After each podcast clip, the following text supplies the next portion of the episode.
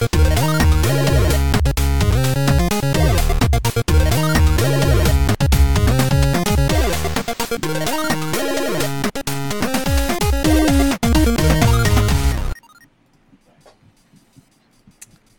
bienvenidos sean todos a Nerdcore Live de Nerdcore Podcast. Eh, por ahí tuve una pequeña interferencia, pero parece que ya se arregló. ¿Cómo están? Em, ya estamos transmitiendo por acá un episodio más de este show semanal que hacemos de tecnología, gadgets, videojuegos y todo lo que un geek le puede interesar. Em, y como todas las semanas, pues hay muchísima información, muchísimos temas. El día de hoy explotó una bomba, pues que se venía cocinando, pero creo que un poco inesperada como para tocarla el día de hoy. Eh, pero bueno, será un tema bastante interesante. Eh, yo soy arroba Kira Reiko, bienvenidos sean, síganos ahí en todas las redes sociales que aparecen en la parte de abajo de sus pantallas si es la primera vez que nos sintonizan. Somos Nerdcore Podcast en todos lados y como siempre me da mucho gusto darle la bienvenida a todos mis co-hosts, así, de golpe, a Nerdcore Picante. ¿Cómo están? ¿Por, qué quiere, ¿Por qué haces eso de que sea de golpe y que nadie sepa quién va a hablar? No, a porque quién- de a quién le toca hablar. Es así, así como va todos al mismo tiempo. Es que es un acuerdo, Bueno. Pato. Una semana te toca a ti, luego a Kama, luego a mí y así. Hoy te tocaba a ti, por ejemplo, por eso Kama y yo nos quedamos callados. Y como las últimas dos semanas y como todas las ocasiones que Akira hace esta misma jalada. Pero bueno, bienvenidos todos. Este es un placer verlos. Yo estoy un poco estresado con aunque con se supone que menos tiempo y más tiempo a la vez. Yo sé que todo el mundo me va a hacer el fregado memes, está bien. Hoy, la neta, la neta, la neta, solo va a haber tiempo para como tres temas y va, va a dar bastante para todo el show. Así ¿Será? que ¿Será? yo creo que no voy a poder contar, o sea, yo podría hablar en secciones de menos de un minuto, Ajá. pero yo sé que todos los demás van a, este tema va a dar para bastante largo, ¿no, Dani? Pato se avienta el Nerdcore Podcast en cuatro historias de Instagram, entonces. Claro. Pato puede, Pato puede explicar este tema. Pato puede explicar este tema en, en un reel de Instagram, en, di- en 10 segundos. Así. A ver, eh, ¿cuál, cuál fue el tema de la semana pasada que fue TikTok y de, de Twitter? TikTok, China. TikTok, China y Estados Unidos, sí, exacto. Aquí Akira, nada más el argumento de Akira fueron como 15 minutos. Yo en tele en menos de 3 Cállate, minutos y medio. 15 minutos. ¿Cuánto- en, en cuánto te lo echaste en televisión? Quiero ver ese video de, te- de- de tu explicación en, Ahí está en en Tele IGTV, Nacional. Ahí está bien bonito y bien coqueto. ¿En cuánto Muy tiempo te lo echaste? Como en 3 minutos y medio, algo así. Tres minutos y medio. Wow. No, pues. Eso Pero, no habla Kama- muy bien de ti, Pato. Kama, ¿tú cómo estás? Yo, yo sé que Kama está muy emocionado hoy porque hoy llegaron los Apple Policies a imponer, ¿no? No nada más Apple. Digo, sé que, es, que- sé que es el importante que hace la noticia, pero en general, Pinche en cama, general güey. Pinche cama. fueron varios. Statements. Hubo, hubo, hubo una. Hubo una bomba que es de la que vamos a hablar, creo yo, y como dice Kama, no nada más tiene que ver con Apple, tiene que ver con Apple, tiene que ver con Google, tiene que ver con el Fortnite, tiene que ver con Team Epic, tiene que ver con Team Apple. Hay muchos teams. Y Hay Dani viene. teams, hay muchos teams hoy. Y, y Dani, y Y Dani, no sé ya por se nos pixeleó. Sí, ya se nos pixeleó. Oye, Soy un marciano. Oye, Cama, ¿me pasas el parámetro ese que me faltaba ponerle? Porque creo que no se lo puso a nadie. Entonces, mándamelo nada más ahí por Messenger para ponérselo, si no...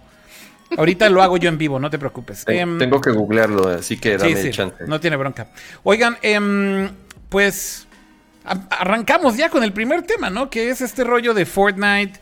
em, básicamente haciéndola de jamón. eh, y bueno, pues hay que, hay que decir que no es realmente Fortnite, es Epic Games, que es la compañía que está detrás de Fortnite. Que lleva rato haciéndola de jamón. A ver, esto es no, no es nada nuevo. Si siguen a Tim Sweeney, eh, que es el CEO y, fundador de Epic Games, creadores de Unreal Engine, creadores de Fortnite, entre otras cosas. eh, lleva un rato ya este, este Tim Sweeney eh, quejándose, ¿no? De cómo funciona el ecosistema de apps, cómo funciona el ecosistema de, de los famosos launchers y de las famosas tiendas online en donde se compran los juegos. De hecho, una de las grandes razones por las cuales existe el Epic eh, Store es porque también no estaba contento con Steam.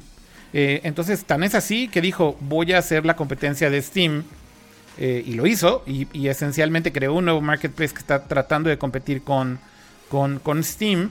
¿Por qué? Porque dice que este como número arbitrario que de alguna manera las tiendas online tomaron de decir, te va a costar el 30% por vender tu producto digital aquí pues es algo que lleva ya muchos años y que de alguna manera nadie lo había cuestionado, nadie lo había pues tratado de, de tumbar o cambiar. eh, y esencialmente Tim dice, pues eso está mal. Y es raro porque mucha gente dice, güey, a ver, o sea, ese dude súper billonario tiene Fortnite, tiene Epic Games, eh, Tencent le metió muchísima lana a su compañía, eh, ganan dinero, imprimen dinero con Fortnite como si no hubiera un mañana. Entonces, ¿por qué está peleando esa pelea si al final tienen dinero? Y, mucho de lo que él dice es que también la pelea la están peleando por los indie developers, por desarrolladores de apps y de juegos que tal vez no tienen ni los medios ni la fuerza para pelear esa pelea. Eh, y recordemos que Tim Sweeney es un desarrollador, o sea, al final del día no es un businessman. O- Hoy lo es porque es el CEO, pero básicamente es un ingeniero de software, es un programador y, es un desarrollador puro de videojuegos. De hecho, es muy activo eh, su participación hoy en día, inclusive en Unreal Engine. Entonces, el tipo, la verdad es que tiene cierta. ¿Cómo, decirlo? Como cierta. eh, ciertas credenciales que no lo hacen ver como un businessman queriendo más dinero, sino más bien es realmente un creador y un developer que quiere realmente cambiar las cosas, lo está intentando hacer con el Epic Game Store y bueno, el episodio de hoy pues es una telenovela enorme y si quieren le cedo la palabra aquí al buen Pato para que haga la introducción de lo que explotó hoy ya, aunque a pesar de que ya se venía cocinando, hoy hubo una bomba grande, ¿no? Porque, mira, porque parte es lo de el Steam y los diferentes launches. Espérate, Bueno, Pato, ya- Pato. Dale. Déjate, pongo el cronómetro, 30 segundos, ¿no? Ah, ok, la no querían que me callara más. Una, dos, tres. Vas, Pato, dale. Porque estaba el dilema del, del Steam Store en la PC y ya vemos todos los launches que Kama se, se quejaba. Pero eh, al momento que tienen Fortnite, que es un juego free to play, en el cual básicamente todos los ingresos son las microtransacciones que ya tienes con el juego bajado, eh, afectó muchísimo más al momento de tenerlo en plataformas móviles, como lo es iOS y Android. Entonces, ahora el borlote se hizo más grande por cómo están aplicadas en estas plataformas móviles. ¿Quieres que siga Dani o me vas a seguir contando? Siento que tu resumen no me esclareció ninguna duda, pero. Pues pero porque no me dejaste ni hablar nada. Pero Pues bueno, es que nada más lo tienes que resumir. Fortnite le estuvo jugando a Don, Don Riatas. don no, porque, Vanguardia. no, porque el, el problema. Don Vanguardia. es que- ¿Qué es Don Mira, Vanguardia. Dani? ¿Qué es es Don que era la Vanguardia? palabra que decíamos al aire porque no podíamos decir. Vanguardista, palabras. Don De Vanguardista. Ajá. Don Vanguardia. Me, O sea, me gusta la. Fortnite, la- está, la- Fortnite está peleado porque no quiere pagarlo el 30% porque pues él es una aplicación gratuita y entonces hoy le jugó o le rascó a Satanás y dijo voy a poner transacciones dentro de, de mi juego para que no tengamos que pasar por aduana y entonces ya habían como previsto las acciones de los diferentes retailers y ya tenían materiales preparados para hacer a la comunidad arder. Eso fue lo que pasó. Porque recordemos que Epic Games ya había, ya había intentado saltarse la aduana, este, al menos en Android. En iOS es muy difícil La, saltártela. la aduana, O sea, si no es que me casi- encanta. Si no es que básicamente imposible. Tenía Pero que en brincar la casilla de cárcel para no pagar sus 200 ajá, varos. ándale, básicamente. Así ¿Cómo, les se- tenía- cómo se habían tratado de saltar la aduana en, en Android? ¿Cómo, ¿Cómo era el En hack? Android, se la, en Android se la habían intentado saltar diciendo, ok, para Android no va a estar disponible en el Google Play Store Fortnite. y únicamente tienes que bajar el APK de la tienda de, de ellos. O sea, O de no Samsung había- también. De la tienda de Samsung O sea, o tú puedes también- bajar el juego directamente del Ajá. sitio oficial o de Samsung. Entonces ahí Correcto. no tienes que pagar aduana ni nada. Si lo bajas a través de Google Play, ahí sí tienes que pagar tu. Pero a ver, nunca lo quitaron del Google Play Store. O sea, más bien Ahorita. No, no, no. bueno, no. hasta ver, ese momento, hasta ese Se momento me no lo habían quitado. Se me están mezclando cables. A ver. No estaba en el Play Store. La pusieron únicamente en la de Samsung y en la de, en la de ellos. O sea, tenías Eso que bajar el cuando APK. salió. Exacto, eso fue cuando salió. Eventualmente, Fortnite dijo, ok, vamos a ceder y si vamos a estar en el Play Store. Si tuvieron algún trato especial, lo dudo, según yo, No. al menos no se ha reportado nada al respecto. Entonces, Hasta que ese momento no. tuvieron su, ajá, tuvieron su trato normalito. Y entonces, lo que aplica para estas tiendas, ambos, para eh, eh, App Store y también para Google, que no es tanto el App Store, sino los servicios de hacer las transacciones monetarias. Eh, pues, ok, cada transacción que tú hagas dentro de las aplicaciones te van a cobrar un cierto porcentaje. Si no me equivoco, es el 30%. Entonces, eh, si tú 15 años comprabas- subsecuentes, ¿no? Ajá. 30 el primer año, 15 años subsecuentes. Exactamente. si tú compras un skin, si tú compras pavos o V-Bucks o como le quieras llamar, tienes que comprarlo y el 30% de esa transacción, aunque Apple no haga nada al respecto, nada más que, más que pasar la tarjeta, básicamente, este, pues ya, ya puedes hacer esa compra y Apple se queda con todo o Google se queda con esa parte. Pero, pues Fortnite dice, oye, pues no queremos pagar eso, no queremos encarecer el servicio para los usuarios. Y ciertamente hicieron una estrategia muy agresiva el día de hoy. Empezaron en la mañana eh, anunciando, hubo algunos reportes que ahora al momento que tú querías comprar V-Box, que es la moneda de, este juego, eh, te daba dos opciones de compra. Okay. Podías hacerlo por medio de normal, del Google Play Store o del App Store. Como siempre. era el precio regular. Y pasando por la aduana, pasando por la aduana y dándole su 30% correspondiente a, a, Google o a Apple. Ajá, pero aquí el chiste está en lo que en lo siguiente. En la, en la, otra es que agregaron una segunda opción, que eso sí era la, la gran novedad de hoy, que tú podías comprarlo con descuento como dos dólares menos, que es justo el porcentaje que, que cobra Apple en esta transacción. Aquí, aquí, es donde se pusieron, aquí es donde se pusieron a rascarle es que ya sabían, o sea, esto fue a rascarle la, a, ver, hay que decirlo, a rascarle las bolas al león, ¿no? O sea, así, literal, es, así es como se dice. león. O sea, literal, ahí está el señor Team, Team Epic rascándole las bolas a Team Apple, este, y diciendo, a ver, a ver, a ver, a ver, aquí, mira qué, vea lo que estoy haciendo. Y pues el pinche león te va a dar el garrazo, ¿no? O sea, ¿qué estaba esperando? Tan es así, tan es así.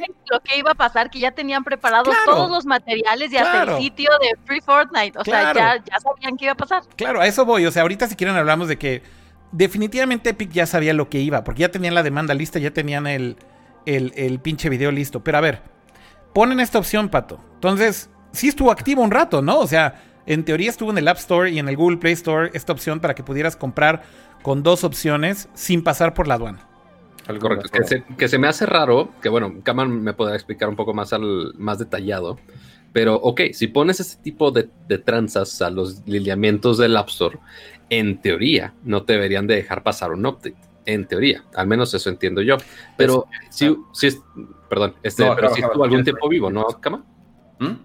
Pero sí estuvo vivo un, tiempo, ¿no? O sea, al menos en la mañana estuvo funcionando eso. Estuvo, estuvo algunas horas así funcionando y lo que tú preguntabas de por cómo es posible que haya sucedido eso ya que el juego pasa por una revisión, es que la actualización fue server-side. Exacto. No, no fue un update que mandaron a Apple como tal. No, bueno, ya lo habían mandado, tal vez ya lo habían mandado, pero lo activaron server-side exactamente, estaba oculto, si lo quieren llamar así, o bien puede ser como un web view. Entonces ese web view puede cambiar en cualquier momento. Entonces lo agregaron con, como dice Dani, y, ya lo, platicaremos a profundidad, con toda la intención del mundo, sabiendo que Apple les, les, les iba a bajar la aplicación.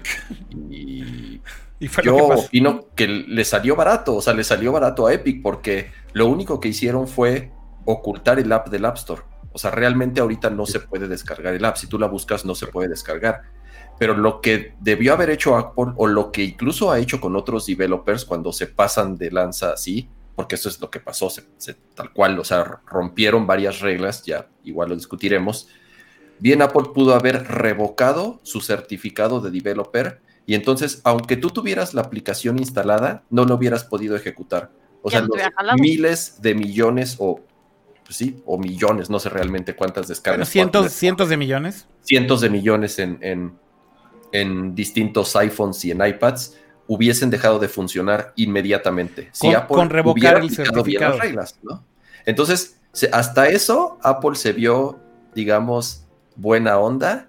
A ti de, mira, vamos a hacer una cosa, nada más te voy a ocultar el app. No te voy a revocar tu certificado, el cual bien podría yo hacerlo y tengo todo el derecho y todas las de la ley. ¿Hay un precedente, Cama, de, que hayan revocado certificados de apps, grandes? Facebook nada más, acuérdate. Ah, claro, güey. Pero, pero no, pero también podías seguir abriendo el app. O sea... sí, pero lo, pero lo que no podían seguir echando a andar era ciertos servicios ah, y mandando... exactamente. Entonces, sí lo ha hecho Apple. O sea, Apple lo ha hecho. Este, sí, a Facebook se le aplicaron un día entero. A Facebook se le aplicaron exactamente un, día completo, le revocaron su certificado y, Facebook luego, luego se le decía, a ver, a ver, ya, ya arreglamos la cosa, ya, este, eh, por favor, casi, casi ya, regresen ahí muere, ahí muere Team Apple. Ahí, muere, ahí muere, ahí muere, claro. Sí, pero consideramos que la gran mayoría de sus usuarios, los que ya están jugando y consumiendo Fortnite, pues ok, ya tenían el app instalada, o sea, no le dieron un golpe tan fuerte como podría sonar de, ay, ya no está en el App Store. Pues sí, afortunadamente no es como que tienes que bajarlo todos los días. Se van a perder updates, o sea, ya cuando, y como Fortnite es una aplicación que sí requiere de updates constantes, este, por cómo están actualizando contenidos, eh, eventualmente sí les va a pegar. Ahorita de manera inmediata no, o sea, todos los que tienen todavía su aplicación en su iPad, este, en su iPhone o lo que quieras, eh, que bueno, ahorita también hablamos de la de Google, pero ahorita vamos a eso.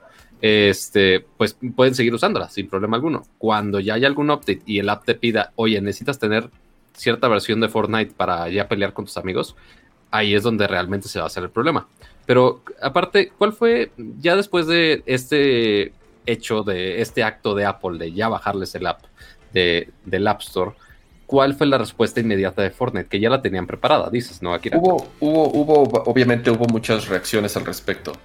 Eh, primero, ya tenían los correos preparados para toda la prensa, incluso la regaron porque lo que hicieron fue que cuando mandaron el correo no pusieron en blanco a las copias, entonces filtraron toda la lista de correos de todos los contactos. Estaban bien desesperados, estaban bien desesperados por mandar el correo ya, güey. Exactamente. Entonces, eso no me enteré, güey, que pasó eso, güey. O sea, pusieron en CC. Exactamente. En su calentura mandaron el correo copiado a todos y con las direcciones visibles a todos. Ya tenían el comunicado listo. Pero eso fue nada más prensa, ¿no? O sea, también no, no es un leak muy grave, ¿sí? Exacto. Sí, sí, sí. Como tal, no. Pero bueno, ya tenían la demanda lista. Sesenta y tantas páginas. De la demanda. Eh, ya redactadas al, para el estado de California, en donde estaban demandando a Apple por prácticas monopólicas. Hay como varios detalles a platicar de, todo lo que está en el documento. Y también, no nada más eso, tenían ya listo un sitio web y tenían además un video. Ahorita platicamos del video que publicaron también unas horas después. ¿Qué, ¿Qué, es este video? Pues el video es una parodia como tal del el famoso comercial de Apple de 1984, el cual fue dirigido por Ridley Scott y fue transmitido una sola vez en su vida en un Super Bowl, en el medio tiempo de un Super Bowl. Eh, este famoso comercial en donde está una pantalla blanco y negro y están como unos reos o no sé qué llamarles ahí todos pues, sentados. No, usuarios. Uniformados. viendo la es una simulación de los usuarios porque estaban peleando por el monopolio de otra marca en ese, en ese momento. O sea, este, este video de, Apple fue como, ajá, no quería decir la marca, pero está bien. Sí, sí, sí, dilo, dilo, O sea, se estaban como levantando en contra del monopolio de esta marca y entonces hacen esta simulación a lo que era pues el gran hermano de que todos iban a estar embobados con, con una sola pantalla eh, y no se iban a dar cuenta de la libertad que tenían y de lo bello que era vivir y del éxtasis de, la innovación y demás. Y entonces llegaba Apple a salvarlos. Pues hoy les regresaron esa, esa puñalada con el mismo video, pero hecho con todos los personajes de Fortnite. Sí, ese comercial, ese comercial eh, eh, es muy icónico para Apple porque pues justamente está inspirado en esta, en esta, pues como las imágenes realmente es como inspirado en la novela de Orson Welles eh, eh, justamente que describe como este mundo distópico de ese Big Brother, ¿no? Controlando todo. Y entonces a quien ponen ahí como el malo, como dice Dani, pues es a IBM. La ironía de todo esto, uno es, imagínense la cantidad de... como malo, perdón? A IBM, tu tacita, güey, de IBM. Pato, ¿por qué siempre tienes un prop listo, güey, de lo que estamos hablando, güey? Lo mandaron ayer y aquí estaba, lo siento, dije, ¿Cómo, ah, güey? casualidad. Es una casualidad demasiado bizarra, güey. O sea, no puede ser. Esto siempre es la resistencia. A ver. Ah, exacto. Espera. Eh, eh, eh, George Orwell, perdón, George Orwell, no, Orson Welles. Yo ya la ando cagando, güey, ando este, mezclando nombres. Pero es George Orwell's. la novela se llama 1949, perdónenme. hago la aclaración ahí. pero bueno, el, el punto es, el comercial es muy icónico y algo que me llama mucho la atención es ¿Cuántos chavitos que juegan Fortnite saben qué diablos es eso? Posiblemente. No mucho. Justo, justo lo puse hoy en la tarde, este, porque para los que son fanáticos de la tecnología, o sea, quizá yo no estaba vivo cuando salió ese anuncio, pero sí lo ubico, sí sé, o sea, sí sé qué pasó y sé que es algo icónico. cultura general. La historia del marketing de Apple y de la tecnología en sí, yo sé que es un video muy, muy, muy importante. Y yo lo tuiteé, este, y eventualmente había unos que se agarraron el pedo, daban el like, retweet, demás, pero sí hubo algunos de, Ay, pues ¿cuál es el video original? Yo de maldita sea. Sí, obviamente, obviamente. me, llama la atención porque, a ver, esto, esto tiene más, esto tiene más como un significado, yo creo que para Team Sweeney, vamos a decirle a, Team Sweeney de aquí en adelante Team Epic, así como Team Apple. Este, team, o sea, creo que obviamente su team ahí de Team Epic ha de haber pensado que este era un muy buen chiste. Porque pues creo que Apple sí está en esa posición hoy en día, en la posición en la que está IBM. Y tengo que hacer otra aclaración. El libro se llama 1984. Eh, y, ya aclaré que no era Orson Welles, es George Orwell. Eh, nada más para dejar en el récord claro porque se me cruzaron los cables. Pero bueno, el, comercial, insisto, es como Apple revelándose, güey, eh, y liberando a los usuarios. Y finalmente hoy ves ese comercial, es una parodia idéntica, one to one, cada escena, cada cuadro con personajes de Fortnite. Y entonces lo primero que pensé es, a ver, o sea, para mi generación está muy cagado y igual para nosotros que entendemos el contexto está muy cagado, pero los fans de Fortnite seguramente vieron esto y dijeron, güey, ¿qué está pasando? ¿Qué está pero es que el video no era para los jugadores actuales de Fortnite. De acuerdo, de acuerdo. Aquí el chiste era hacerle así a Apple, así de toma esto, perro. Y luego. o pues sea, era un statement político prácticamente, bueno, político en términos de las políticas de las tiendas que tienen eh, estos servicios, bueno, estas empresas más bien, porque ya al inicio fue solamente para Apple y de hecho el video, al menos la versión que yo tuiteé, eh, decía únicamente, mencionaba al final este, un texto de que Apple ya había borrado la aplicación de Fortnite este, de su tienda y eventualmente cerraban con el hashtag Free Fortnite. Pero eh, horas después, eventualmente salió la nota que pues Google también hizo exactamente lo mismo, porque pues también Google sí saca un varo con las microtransacciones y todo lo que se está vendiendo en su tienda igual. Pero sí, o sea, más que hacerlo video entretenido, no entretenido, que es icónico, no icónico, este, sí quisieron hacer un statement más de darle a Apple con una cucharada de su propio chocolate, de lo mismo que pedían es lo mismo que pedían en ese entonces. Ese es un buen punto, este pato. O sea, al final sí fue como darles una cachetadita de guante blanco con. Pues con algo que seguramente en Apple les ha de haber dolido, güey. Porque claramente sí es algo que representa, para muchos fans de Apple, representa la marca, ¿no? Y claramente es como algo histórico en, la historia de Apple. Pero yo creo que fue más, esa, es, ese punto es bien importante. Estaba, está hecho como para que le duela a Apple, ¿no? Para que le duela a la gente de Apple. Y, tal vez también para que la gente que ya tiene muchos años en la industria volteara a ver a Apple. Y yo sí vi muchos tweets, vi muchos comentarios, vi muchos artículos que decían, Apple se convirtió en lo que ellos criticaban, güey. Apple se convirtió... destruir. Apple se convirtió en, lo que era IBM, ¿no? Esa era como la crítica y al final creo que funcionó para ese fin. Eh, y la conversación pues sí se fue un poco hacia allá. Ahora, más allá de esto, a ver, todo lo tenía calculado Epic el hecho de que tuvieran la demanda lista, el video listo y demás, sabían lo que iba a pasar. Pero aquí lo interesante es por qué Epic está peleando la pelea. O sea, por qué se están rifando sabiendo las consecuencias que puede tener eh, sobre Fortnite a nivel mobile. Que hay que decirlo. A ver, Fortnite en mobile devices. Porque no solo está baneado, hemos hablado solamente de Apple en ese momento, pero como hicieron lo mismo en el Google Play Store, también ya les dieron la patada en el trasero del Google Play Store. Entonces ya no está en el Google Play Store tampoco. Eh, ¿Cuál es el impacto? O sea, ¿cuál es el impacto que realmente tendría el hecho de que Fortnite se quede fuera del App Store y del Google Play Store? Yo creo que lo que están pensando en serio es que ese impacto que tenga es parte del caso. Es parte de lo que quieren poner como evidencia del poder que tienen estas compañías para simplemente decir un día, ya no estás aquí, güey. O sea, you're out. Y de un, de un día para otro te pueden sacar y justamente el impacto en el negocio que puede ser grandísimo, yo creo que les beneficia a ellos, aunque pierdan todo ese dinero, probar lo que les está afectando. Y eso lo pueden utilizar como un, ven, ven, ven todo el poder que tienen y ven lo que le pueden hacer a cualquier compañía en el mundo. Y ojo, que nosotros tenemos cómo defendernos, güey, porque ese es parte del argumento, güey. El, argumento es que ellos tienen con qué defenderse, tienen con qué, eh, digamos que pelear contra Apple, pelear contra Google. Pero imagínate un estudio ahí, pitero, de videojuegos indie, güey, que hace una app que no le gusta a Apple, no le gusta a Google, y simplemente te mandan a la burger un día, güey. ¿No? O sea, no hay manera de que les puedas pelear absolutamente nada. Y eso es parte también de lo que creo que quieren mandar como mensaje oculto en todo esto. De hecho, en la misma demanda hay un texto eh, en donde claramente eh, dice que no están peleando por ellos nada más, sino que están realmente peleando por todos los developers que podrían llegar a tener esta misma situación contra alguna de estas plataformas que son tan dominantes y controlan pues todo el contenido que realmente llega a nuestros teléfonos celulares.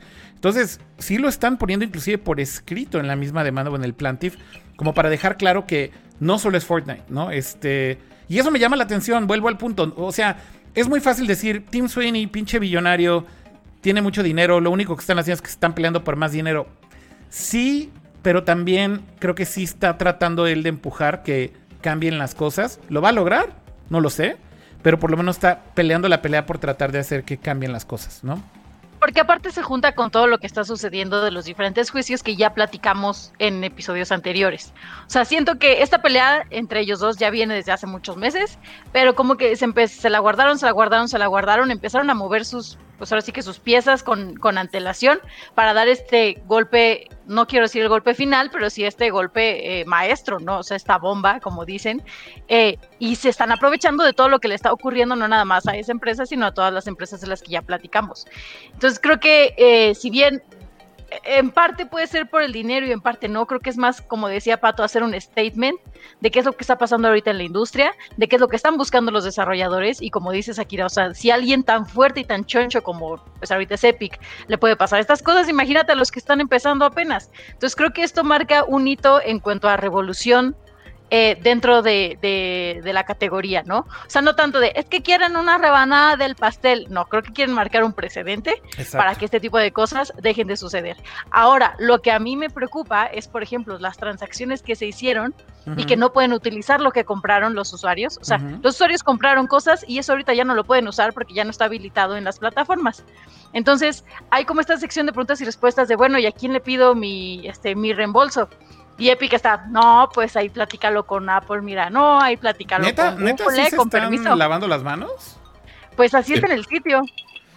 Yo creo que van a terminar regresando esa lana, ¿no? No creo que se lo vayan a aplicar. Pero, pero, pero son cosas, o sea, no es que no es que no lo puedan utilizar, es lo que les decía hace rato. Si hubiesen eh, revocado el certificado, entonces ahí sí, porque el app deja de funcionar, pero el app sigue funcionando.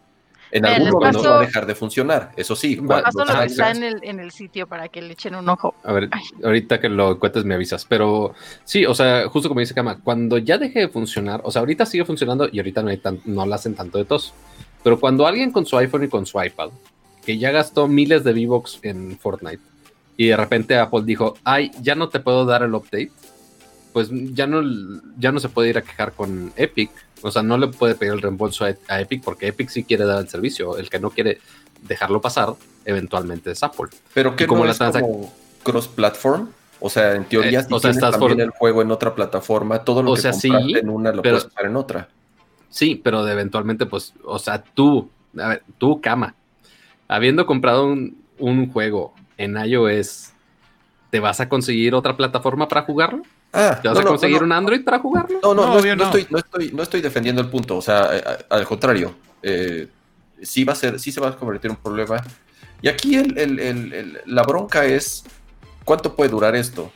Porque además, eh, aunque más o menos en la demanda Epic sí, sí expresa cuáles son los puntos que ellos están demandando como tal no es muy concreto. Ellos, ellos no, creo que no tienen, o, por lo menos no parece ser, cuál es el fin que ellos buscan. O sea, ¿qué quieren?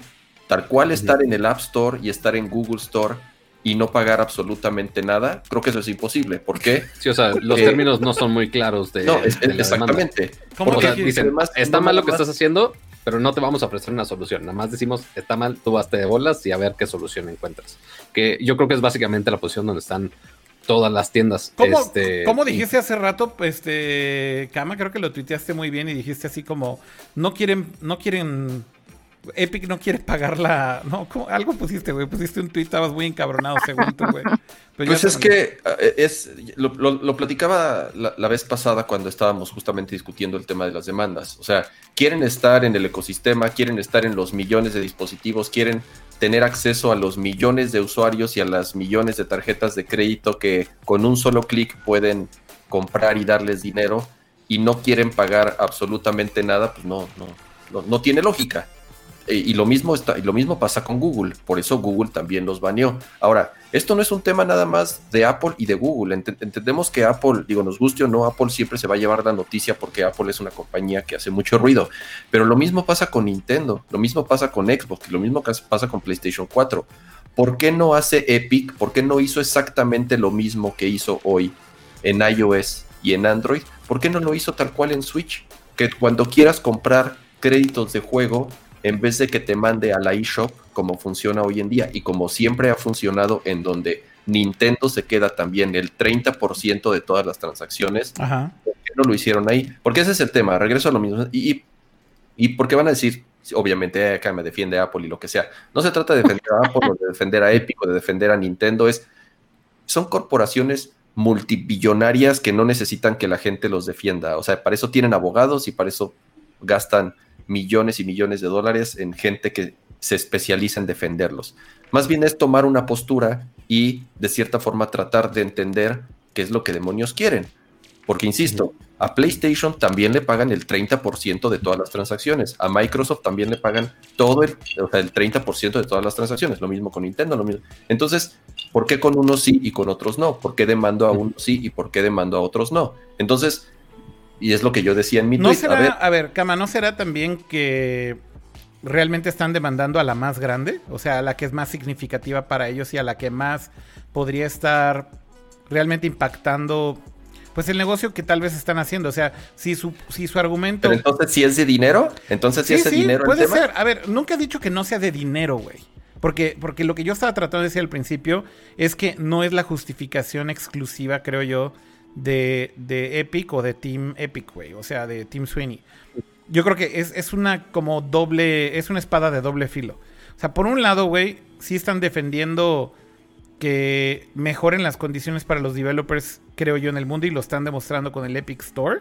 Si no tuvieran el Epic Store, creo que ese argumento sería como muy, muy frágil, pero lo están haciendo, están pagando más con los juegos que si un developer decide vender su juego en Steam o en el Epic Store o en el PlayStation Network o en Xbox, whatever, ganas más dinero en el Epic Store. Entonces, están poniendo su pinche, este, putting the money where the fucking mouth is. O sea, güey, están probándolo con dinero, güey. ¿No? Entonces, Entonces, ¿estás de acuerdo? Y con todo lo que sucedió ahorita, ¿qué es, qué es, qué es querer hacer circo? ¿Es querer hacer ruido? O sea, ya tenían todo preparado. yo creo que, yo creo que a lo que voy es, sí, efectivamente, en Apple, en iOS específicamente, estoy seguro, que les ha de pegar cabrón, güey, el hecho de que corte Apple un 30%. Y seguramente han de estar también diciendo por qué no puedo ganar más, como todos los developers deberían de poder ganar más en esa plataforma. Y a lo que voy es, tal vez es la más significativa en revenue, güey. O sea, si volteamos a ver todas las transacciones. O sea, güey, ve, ve, lo horrible que es comprar un ítem en el pinche eShop de Nintendo, güey. Te pide el password 30 mil veces, güey. No, o sea, güey, en, iOS, güey, tienes pinche Apple Pay, güey. Y muchos de los usuarios ya es. Nada más ponen la huella o, le escanean Face ID y ya pagaste. O sea, pagaste en medio segundo. Por supuesto, güey, que las transacciones son más rápidas en iOS. Y por supuesto eso puede decir que tal vez sean donde más transacciones tienen. Entonces es en donde primero se van a pelear, antes que en todas las demás. A lo mejor el revenue es 80%, 70% de todo el revenue de Fortnite viene de ahí. Tú qué sabes, ¿no? Entonces yo creo que están peleando la pelea en donde sí es más high profile, de acuerdo, pero también es tal vez donde más están perdiendo dinero. Y claro que es donde es más high profile, por supuesto, güey, porque Apple es mil veces más grande que Nintendo. Y también obviamente eso hace más noticia, ¿no? Este...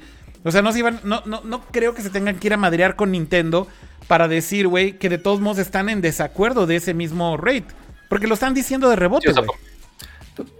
pero entonces lo hubieran hecho bien. O sea, lo hubieran hecho parejo para todos. Si quieren, si quieren poner un precedente y si se, realmente soy Epic y soy bien machín y me voy a pelear con todas las plataformas porque no me gusta que me cobren porque todo lo quiero gratis, pues entonces lo hubieran hecho en serio, lo hubieran hecho parejo con todas las plataformas, es lo que yo digo. Pero sí lo bajaron parejo con todas las plataformas, ¿no? ¿No? No, no, no. Es no, porque no la están haciendo de jamón ni en PlayStation, ni en Xbox hicieron esa chacalada de cambiar de un día para otro las, este, las condiciones. Las, las estoy, buscando el artículo donde vi que sí lo habían bajado en todas. al menos, aplica de manera inmediata y para siempre en todas las plataformas, aunque hay algunas diferencias a la hora de hacer la compra de pavos en PlayStation 4, Xbox, PC y Nintendo. Ok, ya. Va, va, va. Sí, o sea, sí, funciones, pero no que lo hayan bajado. Sí, y, también la otra que empezaron, empezó a haber eh, cierto discurso en Twitter fue así de, este, bien Epic luchando por, o sea, como si Epic fueran unos santitos y ya sabes, unos developers súper buena onda, que no incurren en ninguna práctica horrible o que no tienen tampoco ningún monopolio con cierto engine que, no tienen un monopolio, Cama, con cierto engine, güey. Pero, pero claro, entonces es lo que te digo, tampoco, tampoco es que sea así de, ay, qué buena onda Epic, es el héroe de la película, no es cierto, son horribles corporaciones todas, con prácticas horribles en todos los niveles, por eso, mira. Mira, hasta se puso verde Cama del coraje que está haciendo. Hay un gran, hay, hay, hay un gran dicho que es, no existe una gran fortuna sin que haya detrás una gran injusticia. O sea, por algo esas empresas son del tamaño de lo que son, porque incurren en prácticas horrorosas, nos guste o no. Entonces, eh, eh, Epic, insisto, si quiere cambiar el mundo, pues lo hubiera hecho bien, se hubiera, se hubiera aventado en serio. O sea, tú dices que no se madrió con todos. No se madrió con todos. Yo creo que parte, este, lo que dice Leo Lamborghini, que nos está viendo y que nos está comentando, dice, Apple podría ser target porque tienen OS X, donde las condiciones no son iguales que en mobile. Pero ahorita el ataque principalmente al App Store eh, de dispositivos móviles de iPad y, iPhone y también el Google Play Store que afecta a todo Android. Yo creo que sí hay una gran cantidad de usuarios y yo creo que es mayoría este, los que están jugando en móviles. Porque, o si, no sé si por la edad, por la distribución, por cuántos qué o sea, nada más pensando en cuánta población tiene un celular, cuánta población tiene una consola. Es más probable que tengas un celular con una consola. Y ok, si la app es gratis, eventualmente lo vas a bajar ahí. Y si hay mucha más gente ahí, pues sí, posiblemente eh, meterse nada más en esas dos peleas grandes, ya con eso puede ser un gran porcentaje de su revenue que podría estar generando. De acuerdo, de acuerdo. Este, eh, fuera, de eh, voy, voy, voy, voy, espérame, espérame. Fuera de temas de dinero, o sea, porque sería muy fácil decir de, ah, pues nada más les tiro a los más grandes porque son donde hay más dinero. Mm, yo creo que es más por el hecho de aprovechar que ambas empresas, se hace eh, Google y Apple, ahorita están justo en el embrollo de los temas de antitrust en Estados Unidos, de las prácticas monopólicas, y siento que ahorita fue más la pedrada de ese lado, porque recordemos que también la semana pasada si no es que hace dos semanas, ya no recuerdo. Trump más bien le hizo la guerra a Tencent. Y Tencent puso un poco de lana en Epic. Claro, la guerra. un poco, son dueños del 30% de Epic. Creo que es 40. pero, o sea, sí, es un. también quién está detrás. O sea, Correcto. quién, quién ah, está detrás de esto. No, no. O sea, ya, ya, no me sorprendería si fuera una guerra justo siguiendo toda esta guerra de, de China contra Estados Unidos. Ah, ya se está muy pinche paranoico. Eso no, no, no basta ya, yo creo. O sea, estoy de acuerdo, pero espérame, espérame. pero sí estoy de acuerdo, pero sí estoy de acuerdo con un punto que dice Pato. Por supuesto que el timing de esto no es ninguna pinche coincidencia con respecto al, con respecto al tema de el sobre todo del antitrust, de los casos de antitrust o de competencia monopólica que se le están apilando por todos lados a Apple. Hace dos semanas estuvieron en esta audiencia los CEOs de tecnología compareciendo ante el Congreso en los Estados Unidos y el caso en específico contra Apple vienen arrastrándolo desde el WWDC, desde que pasó lo de Hey, desde que se les revelaron los developers, desde que empezaron a sacarles ya las investigaciones y los mails a Apple, en donde están todas estas conversaciones de lo que ya hablamos en otros episodios de cómo reaccionaban contra ciertas apps y ciertos deals, cómo hicieron un deal en lo oscurito con Amazon eh, para tener un trato distinto. O sea, el timing es perfecto porque se le está haciendo una bola de nieve a Apple. Yo creo que eso sí, ya que venga así de que de China y China empujó a Epic, ya estaría muy macabro, güey. O sea, ya es ya estaría demasiado out of this Ya, world. ve creo por yo. el gorro de aluminio, pato. Ya, ya. Ya, ya depende de, de los lights del día de hoy, pero a cómo vamos, que- creo que vamos lentos. Lo, lo que quisiera entender es, bueno, em, primero, ¿quién necesita más de quién? Obviamente, creo yo. Yo que de su Epic amor. Necesita más de Apple, ¿no? Epic necesita más de Google en este caso también. Necesita obviamente de las consolas, hablando de Nintendo, hablando. Y entonces, pero si quiere pertenecer a esos ecosistemas, si quiere estar en esos dispositivos, y nos guste o no, solamente hay dos que dominan el mundo. Android y iOS, no hay más. Si quieres estar ahí, pues tienes que jugar con las reglas. Que las reglas estén bien o estén mal es otro tema. Ahorita hay reglas como muy claras que sí bien podrían cambiar o no puedan cambiar, dependiendo de qué tanto camine esto y cómo vayan las audiencias y todo. Pero tiene que jugar con las reglas y rompió las reglas, güey. Ni modo, quiere estar en los teléfonos, tiene que Pues con sí, pero. Ahora, mira, ¿qué va a hacer? ¿Qué va a hacer? ¿Qué va a hacer Epic? no, espera, no, ¿Qué va a hacer no, Epic? espera. ¿Qué va a hacer Epic? Va, va, va, A ver, de, de Va que fabricar- bien, a ver. va a fabricar sus teléfonos. Está bien que hagan pinches teléfonos de plástico de colores horribles como su juego y que seguramente nada más los que juegan Fortnite van a comprarse el Fortnite Phone. A ver, A Kama le zurra Fortnite. A ver, deja hablar a Dani. Es que no creo que vaya por ahí, Cama. O sea, contradiciéndome de la vez que me puse de Contreras con todo el programa. este, ¿Cuál de todos? el, el- hace como dos jueves que estuve de Contreras, nomás por estar de Contreras. Eh, aquí, o sea, imagínate que nos fuéramos por la vida diciendo, pues esas son las reglas y hay que seguirlas y fin. Imagínate, o sea, en mi estado, en, en- en Aguascalientes, seguiría siendo más grave robarte la vaca del vecino que violar a una mujer. Porque así son las reglas y hay que jugar sobre esas reglas. No, No. para que las reglas cambien tiene que haber este tipo de movimientos que a lo mejor sí fueron a medias, pero no sabemos cuáles son los lineamientos que tiene Fortnite con las consolas, porque las consolas son un sistema pues, completamente diferente a los eh, sistemas operativos de dispositivos móviles. No sabes cuáles son las letras chiquitas de los, No, yo- de los yo contratos sí que firmaron. son. No, yo sí sé cuáles son. Ah, ¿A poco leíste el contrato que firmó este Epic No, no, con Nintendo Switch? No, no, no, pero a ver, son iguales. Ese es el tema. Son iguales. No son iguales, Son no 30%. son iguales. Pregun- no, no. 30% de las No, sí, el transacciones. 30, Mira, no, tú, sí, tú has, tú has sí. platicado con Sony y El sabes cuáles son 30% las sí. Eso no estoy, no estoy, en- no entra en duda. Me refiero a las condiciones que tienen con la compañía. O sea, a lo mejor tienen un disclosure de no puedes hablar de la compañía, no puedes meterte en temas eh, polémicos, no sé, cualquier cosa con la que los puedan contrademandar. Aquí a lo mejor con Apple no lo tienen y a lo mejor con Google tampoco lo tienen. Tal vez es un problema personal que ya tienen con Apple. Eso no lo sabemos, pero lo que sí sé es que para cambiar las reglas tienes que hacer este tipo de movimientos que hagan ruido y que le duelan a la persona que tiene, pues ahora sí que el poder en la mano. De acuerdo Porque si no fuera como, pues bueno, pues así son las reglas, pues así nos seguimos. Y si Apple quiere subir el 30 al 40 y luego al 50 y luego al 80, o sea, imagínate, o que todos los desarrolladores chiquitos dijeran, pues es que así es Apple, ah, no sabemos por qué no nos aprueban nuestras aplicaciones, pero ni modo, pues así son las reglas. Pues no, te tienes que levantar, tienes que moverte, tienes que generar este tipo de discusiones, tienes que generar este tipo de miradas incómodas para que se cambien esas reglas. Y no es les gustan, pues no les gustan, pero pues ni modo, tienen que hacerlo porque tienen que estar en algún lado para poder contraatacar. Y Pero no de que, pues que se queden callados, porque No, no, así no, son las por eso yo reglas. empecé mi argumento. Las reglas, nos gusten o no, ya existían. Y Epic ha estado 10 años, porque eso fue parte del comunicado que hizo Apple. Epic ha estado 10 años en el App Store.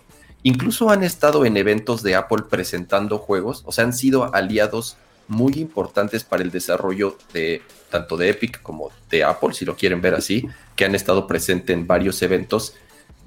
Y de pronto, de un día para otro, después de 10 años, cuando ellos también se han visto beneficiados y han ganado millones y millones y millones y millones de dólares estando en la plataforma de Apple y de Google, porque son dos plataformas en las que Epic tienen sus juegos, y de pronto hacen algo que rompe las reglas y también salen así como, ay, nos banearon. Los malos, los corporativos malignos. La ya sabes. carita de cama, güey. No, es porque que- más bien es fue que como sí, es que una postura es de el nos problema. banearon, esto era lo que buscábamos y como nos banearon, esta es nuestra La, respuesta. pues, la Ellos ya estrategia, que los iban a banear. quién sabe si Chavas. les funciona la estrategia. Chavas, Yo digo a que sí. porque, porque Chavas, una, chavas, una cosa chavas, chavas. que dice Dani de, oye, si había un trato bajo el agua que era distinto a lo de las tiendas, como si fuera trato especial como ha hecho Apple con ciertas plataformas, quién sabe, o sea, no ha salido nada al público, quién sabe, lo dudo mucho. Yo estoy más, eh, con Kama quizás estoy más de ese lado que quizá fue parejo igual, pero este, un punto importante de lo que dice Kama de, de, oye, son las reglas y ya, pues es justo el pedo de un monopolio, o sea, justo por eso, este, si ponen una regla así de una plataforma tan fuerte como son los dos sistemas operativos más grandes ahorita del mundo, de que son Android y iOS, por más que había como dos personas llorando de por qué no consideran Windows Phone, no mamen, este, pero eh, ese es el punto del monopolio. O sea, porque, ok, están las reglas, pero si nada más tienes una o dos opciones, eh, pues justamente si ponen la regla que ellos se les antoje, ahí pueden entrar en que esas reglas posiblemente son prácticas monopólicas. Porque ¿En si cuántas plataformas está Fortnite? ¿Eh? ¿En cuántas plataformas está Fortnite? Ah, no, yo lo sé, pero estoy hablando específicamente de si para los usuarios que tienen un teléfono, o sea, porque te lo puedo separar ahí bien fácil de, oye, usuarios de consola y usuarios de móviles. Usuarios de consola, ok, ahí tienen su pelea entre las diferentes plataformas, pueden demandar ahí, fine. Yo ya dije justo que están enfocándose en las de móviles por el hecho que están ahorita bajo el juicio de, de ahorita de Estados Unidos desde antes de que llegara esta demanda. Pero este, yo creo que sí, eh, por el hecho que no hay muchas opciones dentro de las plataformas de teléfonos, que nada más hay dos principales, se hace iOS o Android y te fregaste, al menos que seas un ultra mega hipster, ok, fine. Pero si nada más tienes estas dos opciones para hacer ventas en las dos plataformas principales de dispositivos móviles, sí pueden entrar en, prácticas monopólicas, quieran las reglas que quieran, este, pues sí, o sea, justo el problema es que como son tan grandes y como no hay opciones, pues pueden poner las reglas que quieran. Y no, no es tanto el punto de, ya no nos podemos dar el lujo de, ah, pues nada más nos aguantamos y ya, si de repente llega Apple y Google y los dos dicen, ah, güey, pues les vamos a quitar el 90% del revenue y nada más porque ellos quisieron poner las reglas y ya, pues, güey, no, no es como que nos podemos nada más cruzar de los brazos de, pues bueno, hay que dar las reglas, pues ni modo. Ahí es justo donde entra todo este juicio y es donde quieren intentar cambiar esa regla a que sea algo justo este, es algo, es algo justo. No, bueno, a ver, espérame. a ver, lo complicado. a ver, de acuerdo. Pero lo que están diciendo Dani, lo que están diciendo Dani, y, lo que están diciendo Dani y Pato Cama, creo que tiene sentido porque insisto en decir y, coincido mucho en lo que dijo Dani también es lo de los deals y que si las políticas son distintas y tenían un deal distinto con Apple o no, con Sony y demás, eso sabrá Dios. O sea, eso sí, ahorita es imposible saberlo. Creo yo que no tiene ningún deal especial con nadie. Eh, básicamente están jugando con las reglas de todas las tiendas y todas las plataformas tal cual como se las pusieron. Pero estoy de acuerdo con lo que, con lo que decía Dani, con lo que dice Pato, que si no pelean la pelea, güey, para tratar de cambiar, pues las cosas nunca van a cambiar, güey. Eso también es un hecho, güey. O sea, si todo el mundo se queda callado y básicamente acepta a todo mundo que el 30% es lo que va a pagar un developer hoy y por siempre, por los siglos de los siglos, amén, güey. Por hacer una app, un juego o cualquier contenido digital pues entonces, so be it, güey. O sea, entonces, básicamente, ¿por, qué estamos discutiendo de esto, güey? Si básicamente entonces tú lo que estás diciendo, Cam, es que 30% es justo, güey. No, no, no, yo nunca he dicho que 30% es, justo. ¿Qué es justo? Lo que quiero saber es cuál es, cuál, qué, es lo justo. ¿Cuánto, ¿Cuánto creen? Yo creo que va a ser muy difícil que nosotros, digo, a pesar de que, a ver. Ya tiene un porcentaje de lo que es justo, porque ya tiene su tienda. Y que justo Leo dice que es el 12%. Epic cobra el 12% por tener su tienda. Pero a ver, dime en qué se compara la infraestructura de Epic y lo que te ofrece Epic como una tienda. Pero eso, pero eso, cama, pero eso, no, cama, no, espérame, espérame. Claro que tiene no, espérame, espérame, espérame, espérame. No, güey, no, güey. Te voy a decir por qué no. Cuando inició el App Store, cuando inició el Google Play Store, de manera arbitraria, güey, escogieron el 30%. Y esa infraestructura de la que hablas, güey, y esos millones de tarjetas de crédito y demás, o sea, no pasó de la noche a la mañana, güey. O sea, el mes uno no te ofrecían eso.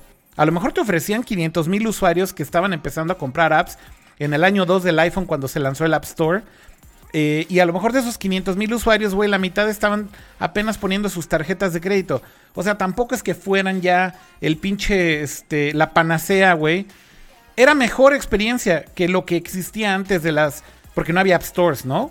Era mejor experiencia concentrar todo en un solo lugar, encontrar a todos los usuarios en un solo lugar, tener estos features. Seguramente sí, güey. Y de hecho hubo compañías que se hicieron multimillonarias gracias a estas App Stores, gracias a que les ponían un feature y demás. Pero el hecho de que hoy digas que porque tienen toda esta infraestructura, tienen todos estos usuarios, ese es el valor, no, güey. Ese es el poder, güey, que tienen. Y no confundas el poder que tienen, güey, para torcer a alguien con el valor, güey. Porque pues el valor no es que tengas acceso a sus usuarios, güey. En realidad no tienes acceso a esos usuarios. Esos usuarios son de Apple, güey. Entonces, más bien es, si, si tú, güey, como un developer, eh, don nadie, güey, y te voy a poner un ejemplo muy concreto, un developer de un juego chaquetín, güey, de un país ahí, vamos a poner así en Chile, sube su app, no estoy diciendo que Chile es un país chaquetín, más estoy diciendo un país chiquito y ya. Este, sube su app, perdón. Nadie quiso decir nada. a ver, escuchen, escuchen. En un país X. En un país X, güey, whatever, güey. Todos entiendan el punto chilenos, no me vengan a empalar. No me vengan a empalar. No me vengan a empalar. A ver, ahí va. En un país pequeño donde, donde tienes 15 millones, 19 millones de habitantes en un país, ¿ok? No tienes de otra más que salir al mundo, güey. No tienes de otra más que poner tu juego o tu contenido en todas partes del mundo. Tratar de distribuirlo donde sea posible, güey. Esa es la gran ventaja de tener estas tiendas digitales, ¿de acuerdo? O sea, que llegues a la mayor cantidad de usuarios posible, eh, básicamente en todo el mundo. El problema es este, güey. Cuando tú pones tu juego ahí, no, no te están haciendo la chamba, güey. Ni te están realmente. Están, estamos eh, medio lagueados en stream, nada más para que veas el gel del stream, a ver si estamos chidos o no. Pues veo que. Se está trabando, dicen. Desde hace ratito veo, de hecho, que está en rojo en OBS, pero mis KBPS siguen marcando arriba de 4 o 5 mil. Entonces está como raro. A lo mejor es por el bitrate, tal vez. O sea que está como muy arriba. No sé si debería de bajarle. A ver, déjenme ver a ver si puedo hacerlo sí, Se, está, cortando el, el stream. O sea, se está cortando todo el tiempo. Lo que voy a hacer es voy a tratar de bajarle y ver a ver si eso lo soluciona. En chinga, para ver si no, no corta. Esperemos que no. De todos modos estoy grabándolo, pero déjenme hacer también aquí rápido un speed test y ver si no tengo problema con mi conexión. Que es probable, no lo sé. A ver, déjenme ver. Afortunadamente no tenemos monopolios en conexiones de internet de casa. Claro que no, no, no. No, tengo, no tengo bronca, pero no tengo bronca con la conexión, ¿eh? Está súper bien y tengo de ping tengo 5 milisegundos. Entonces Nada puede ser mucho puede ser este YouTube o puede ser este Restream o algo así, no lo sé. Ya le bajé de todos modos al bitrate a ver si lo ajusta dinámico. Y a ver si ahorita se arregla este en vivo.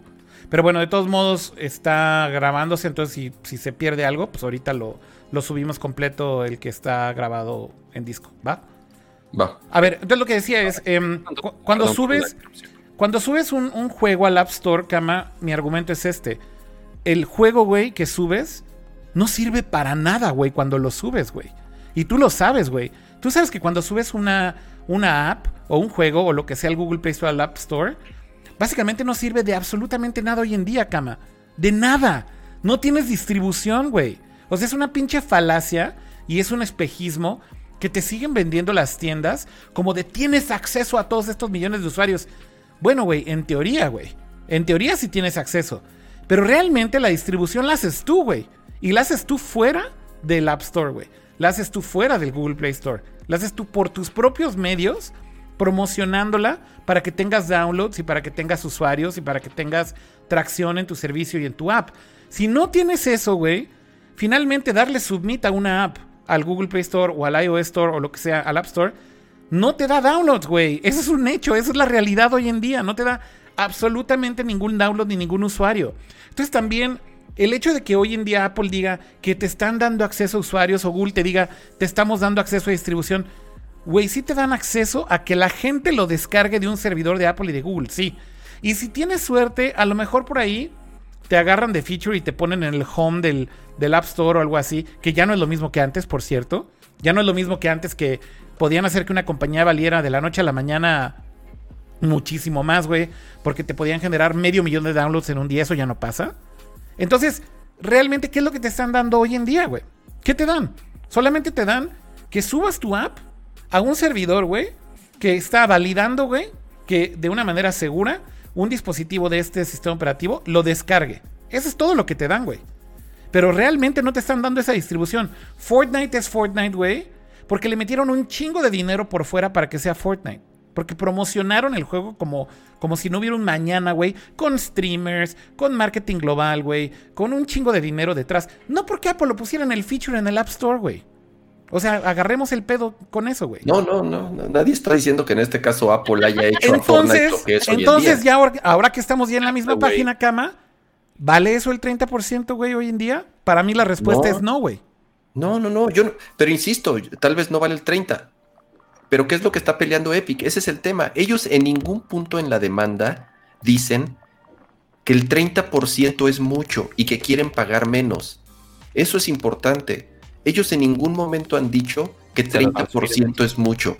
Lo que ellos quieren es poder distribuir su juego de forma libre y poder ofrecer transacciones no necesariamente dentro del App Store, sino por fuera.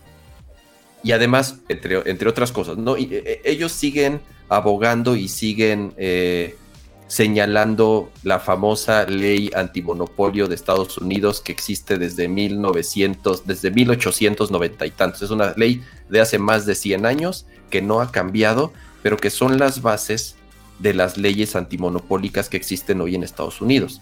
Que sí, tienen puntos muy precisos de, de que no se pueden fijar precios, de que no puedes utilizar tu poder para eh, oprimir a la competencia, que es lo que sucede hoy en día. Sabemos que todos los grandes corporativos hacen todas esas prácticas monopólicas una y otra vez. No es un tema de Apple, no es un tema de Google, no es un tema de Facebook, es un tema de todas las empresas que tienen mucho poder. Entonces, regreso a lo mismo. Ellos no están ni siquiera peleando o diciendo que el 30% es mucho. Ellos lo que están diciendo es que quieren distribuir su juego y sus transacciones de forma medio, o sea, de forma libre, sin tener que pagarle a Apple o sin tener que pagarle a Google. Y en su caso, quiero pensar que también a Nintendo o a PlayStation o a Xbox o a los que sea.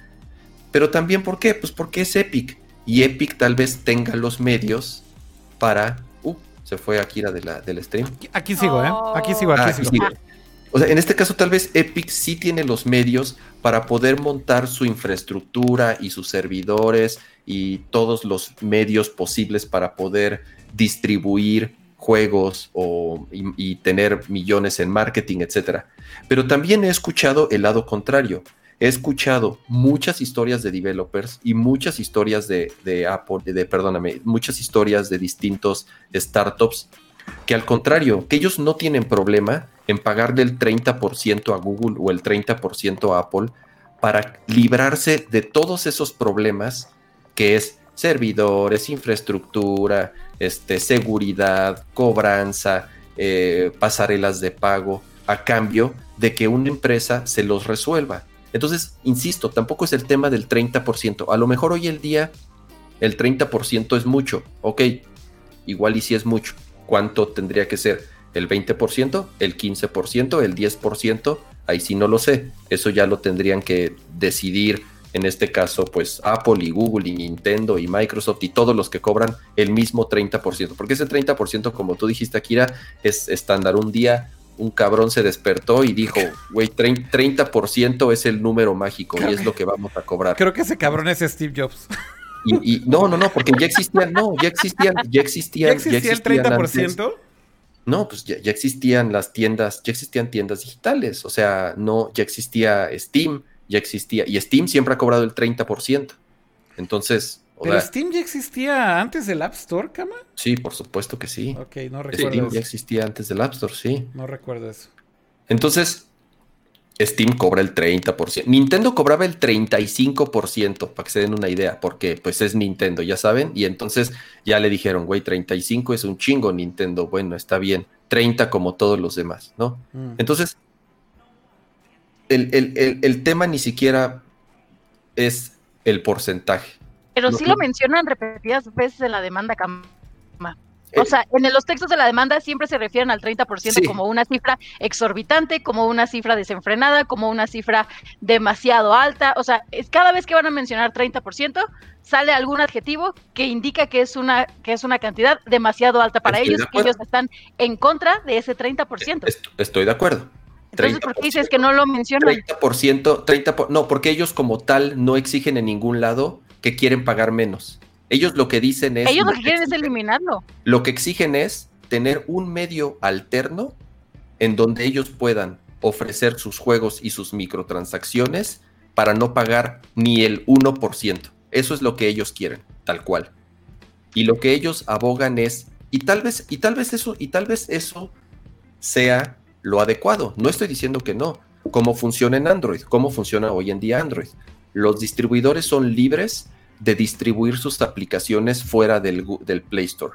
Yo quiero distribuirlo en la tienda de, de Samsung o quiero distribuirlo directamente en mi, en mi servidor, como lo hizo Epic durante casi un año. Durante casi un año el juego no estuvo disponible en el Play Store y ellos cobraban el 100% de sus transacciones. Y en algún momento decidieron sí meter el juego al Play Store. Y aceptaron el 30% y aceptaron jugar con las reglas. Ese es el regresando a lo de las reglas, nos gusten o no nos gusten, ellos las aceptaron y llevan años y años y años y años beneficiándose de esos ecosistemas. Pues porque, porque realmente se han beneficiado de esos ecosistemas. Han hecho muchísimos millones de dólares en esas plataformas. Entonces, de un día para otro voy a hacer un circo y un video haciéndome el chistosito y eh, el malo y aprovechándose también de todo este tema que hay de las audiencias, no creo yo que debió haber, siento que le quita seriedad. Primero, siento que le quita seriedad al tema, que es un tema muy serio. O sea, si se quieren poner la bandera de estamos luchando por el mundo feliz y por los develop. No necesariamente buscarías un trending topic. Pues siento que le quitó seriedad no, o sea, insisto. O sea, vamos a hacer una peliculita y Free, Fortnite, regreso a lo mismo, como si fueran así los, los este, pequeños desarrolladores independientes. Y de Chile específicamente. Yo, yo sí creo, yo sí creo que, que, el App Store tiene un problema. Eso ya lo hemos mencionado varias veces.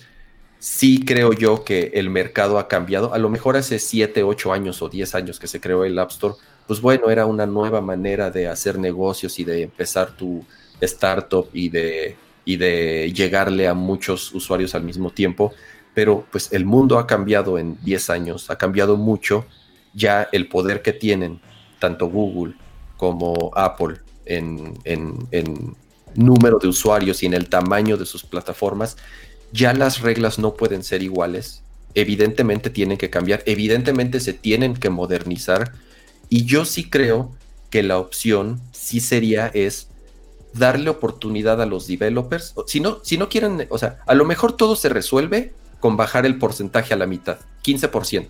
Ok, vamos a cobrarle a todos parejo 15%. Y a lo mejor eso resuelve todo. Y entonces al final sí era un tema de dinero. Porque lo que muchos dicen es, no, no es nada más por el dinero. Pero, y al final, si Apple dice, ok, vámonos al 10% y todos felices, entonces sí era un tema de dinero, ¿no? Pero si va más por tener libertad completa de poder distribuir sus productos, también ahí hay un problema. Apple no podría asegurar. Hay un problema de todos lados. No, pero es que, eh, pero también es un tema importante la seguridad. Lo que te tú cuando compras un dispositivo de Apple y lo que te promete Apple es que todo lo que tú descargues en tu teléfono realmente pasó por un escrutinio y por una revisión y es seguro no te va a robar tus datos. Bueno, por lo menos eh, eh, es lo que ellos intentan, es que no te van a robar tus datos, no van a acceder a tus contactos, no van a acceder a, tu información secreta, no van a estar eh, accediendo a cosas que no tienen.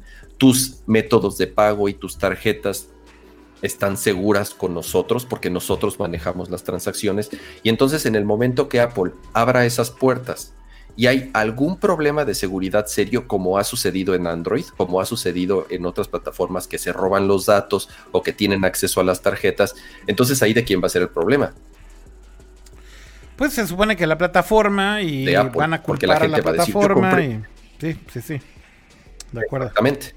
Entonces ahí, entonces Apple qué dice, ok, abro las puertas y cómo le hago con los temas de seguridad, cómo me puedo hacer responsable en temas de seguridad cuando yo ya no controlo el ecosistema. Insisto, no es como tan fácil, parecería ser, en donde eh, eh, sí podría ser, si nos vamos a la básica, el porcentaje es muy alto. Ok, vámonos al 15%, vámonos al 10%. Si eso va a resolver el problema, quién sabe. Ahora, ahora, por el otro lado, o sea, fuera de los porcentajes, o sea, digamos, ok, no es un problema de dinero, ok, ¿qué otro problema podría ser? Que digamos que sea un tema similar a lo que están haciendo en PC. Ok, están los demás launchers, ellos hicieron el suyo, fine. Hicieron su tienda, perfecto, no hay problema. También en Android, también tienen su aplicación de Epic Games, perfecto, no pasa absolutamente nada. Entonces, y justo en la demanda, este, ahorita la señorita Dani nos está poniendo unos bonitos copy-pastazos en, en el chat para que los leamos. Que, que o sea, son, son 65 páginas de demanda. si está súper pesado, pero tiene cosas clave que son importantes, no nada más para este pleito, sino para que queden como precedentes. Porque una cosa de lo que recalca este documento es que dice para restaurar la competencia. Y ahora, ¿cómo podría restaurar la competencia dentro de los iPhones? O sea, no es como que, ah, vamos a sacar otro iPhone, pero con otro sistema operativo. Pues no, eso no va a pasar. Pero ¿qué pasaría si eventualmente Apple abriera la opción de que haya otras tiendas? Que yo sé, ahorita es imposible pensarlo, este, y más a cómo está el sistema y cómo están las reglas, la, la, la, la, la, pero podría ser una opción que eventualmente Apple podría inclusive abrir las tiendas para que puedan los desarrolladores tener otra opción, este, ahí restaurar un poco de competencia sin que haya el pedo que sea la única opción. Igual Apple puede seguir teniendo su tienda, obviamente ofreciendo todos sus beneficios de seguridad, de plataforma, de la distribución, que si features multiplayer, o sea, sí tiene una gran ventaja, o sea, el App Store en sí sí tiene una buena infraestructura, si va de 30% o no, ya depende de cada developer que tanto juego le saque, no lo sé, este, pero si hay alguien más que tenga un, otra oferta dentro del mismo dispositivo, podría realmente cambiar las cosas, pero obviamente el que Apple abra tantititito las puertas, para que entre un competidor a otra tienda en el, en el iPhone o en el iPad es casi imposible, porque también es justo lo que dice Kama de, oye, si entra un virus y entra un ataque, si la privacidad, que si me roban las tarjetas, eventualmente un usuario de iPhone va a llegar al Apple Store y va a decir, ah, oye, me hackearon mi tienda por usar un app que es en mi iPhone. Y es como, ah, no, pues es que lo bajaste en el app, en el App Store X, y pues obviamente Apple no creo que quiera que ese caso pase. No, eso no va a suceder. O sea, yo no veo que Apple eh, abra las puertas de su sistema eh, a que cualquier otro distribuidor o por cualquier otro medio tú puedas instalar aplicaciones. Es como, Eso no va a pasar. es como un jailbreak. O sea, es lo que hace la gente cuando jailbreakea su teléfono. Es abrir, es quitarle los candados, es quitarle los certificados de seguridad ¿Para qué? Para que tú puedas instalar aplicaciones. Eh, Pero eso no va a pasar, Kama. O sea, eso, eso yo. Además, también deja que te diga algo. Yo creo que eso ni siquiera es lo que está peleando Epic ni ninguna compañía hoy en día. Realmente lo que están peleando nada más es el revenue share y el porcentaje que están cobrando las, las tiendas. Y yo creo que eso al final ni siquiera está en la discusión ahorita. O sea, nadie está diciendo que abran los floodgates, güey, para que abran 20 tiendas o que te dejen sideloadear apps. Si hay por ahí un poco mezclado el tema, por ejemplo, con el gobierno de Estados Unidos, se les ha cuestionado si podrían crear como justamente tiendas en paralelo. Tal vez en algún momento sí los presionarían a que hagan eso, pero yo creo que es más el problema del control, del el poder y del porcentaje que cobran a los developers, lo que realmente está centrando la discusión, por lo menos actual. Y igual ahorita que estuvo fallando el stream, yo creo que vale la pena ahí que después vean lo que estábamos platicando de el valor realmente que ya le dan al developer, que para mí, insisto, hoy en día para ese developer individual o, pequeño o de un país emergente o qué sé yo, en realidad es nulo, eh, realmente ya es nulo, no, no te beneficia en nada subir una app al Google Play Store, al App Store, si tú no le haces promoción, si tú no la mueves, si tú no encuentras tu distribución, no vale de nada ya subirla. Puede que tengas suerte y Apple te ayude, puede que tengas suerte y te pongan un feature, pero también ya no es como antes que te, te cambian la vida o te cambian la compañía, algo así, tampoco, ¿no? Entonces, insisto, la discusión ahorita solo se centra, creo yo, principalmente en el porcentaje. Creo que eso es lo que está peleando Epic. Ya nada más para hacer como un pequeño recap de todo lo demás que pasó en el día, porque fueron muchas cosas más. O sea, digo, en 30 segundos, Ya nada más en 30 segundos para cerrar el tema. Ahí sí estoy de acuerdo. Después de la demanda, eh, sale el comercial. Después, esto es algo interesante. Epic le pidió a los usuarios de Fortnite que básicamente empiecen a tuitear eh, con este hashtag. Así, literal, güey. También aquí esto sí es como mega malévolo de, Epic diciéndole a los chavitos. Dentro de, Fortnite, güey, están poniendo el comercial, güey. Lo están poniendo para que los chavitos lo vean. Entonces, ahí había una discusión muy interesante porque imagínate, güey. ¿Qué influencia tiene eso dentro del juego? Que estén diciendo los chavitos que el malo de la película es Apple y que digan que utilicen Free Fortnite para meterle calor a Apple. Claro que tiene un peso, güey. Y claro que la están jugando súper bien, güey. Bueno, después los banearon del Google Play Store. Em, y también Epic, ojo, a las 8 de la noche se publicó esto. También ya demandó a Google, güey. Así que la demanda no solo es contra Apple Cama. Era importante mencionar que también ya están demandando a Google por sacarlos del Google Play Store. Así que pues sí, hicieron pues básicamente el mismo trato que hizo Apple, que básicamente bajaron la aplicación de la tienda, o sea, ya si no tienes el app instalado, ya no tienes manera de reinstalarla de nuevo. Este, y entonces hicieron exactamente lo mismo. Es una, una demanda muy similar a lo que hicieron con Apple, nada más aplicada a la tienda de Google, pero pues fuera de ahí es básicamente todo lo que sabemos por ahora. Este, a ver cómo se arman los madrazos legales. Por mí que no esté el pinche juego feo en ninguna plataforma. Nada más para el niño raro. Yo sí lo juego. Yo sí lo juego. Por mí es gratis. que ni existe esa basura de juego, la neta. Pinche cama culero, güey. ¿Qué te hizo Fortnite? ¿Qué te, hizo Fortnite, Cama, que, que lo odias tanto al pobrecito? Es el epítome del niño ratés en todo su esplendor. Sí, un poco sí, tristemente sí. Oigan, a ver, ya, cambiemos de tema. al menos ahorita le están poniendo más atención al Fall Guys que al Fortnite. Cambiemos de tema y creo que podemos empezar a hablar de otras cosas. ¿Por qué no hablamos rápido de algo de tecnología, Pato? Porque hubo noticias la semana pasada que por tiempo no nos dio eh, y deberíamos hablar del anuncio slash lanzamiento eh, de Surface en México, que esto es una noticia que la verdad es que fue grande. Hay que decir que para Microsoft el hecho de traer su línea completa, ojo, de computadoras eh, Surface a nuestro país, la verdad es que es increíble. Y bueno, pues me sorprendió muchísimo que literal están trayendo toda la línea completa de Surface. Surface Pro, Surface Pro X, que es la que tiene ARM, la Surface Studio, Surface Laptop, eh, Surface Go eh, y Surface Book. Es decir, toda la gama completa de dispositivos van a llegar a nuestro país. De hecho, están a punto de empezar a verlos en, tiendas físicas, pero en línea ya las pueden encontrar. Eh, en retailers como Vespa y demás ya las están empezando a vender. Hay una preventa, me parece. Pero pues estuvo buena la presentación. La verdad es que esencialmente creo yo que son o sea, Surface para mí siempre ha sido como este ejercicio de Microsoft de mostrarle a los OEMs, a los que hacen hardware de Windows, cómo se hace un hardware bonito y de súper alta calidad, ¿no? O sea, ese es básicamente, creo yo, el, punto con Surface, ¿no, eh, Pato? Sí, porque aparte hicieron, bueno, cuando empezaron a hacer estas compañías de software, a hacer su propio hardware, a, como diría Kama, a jugar un poquito la Apple de hacer su propio hardware y su software para que funcionen de manera muy bien integrada ambas.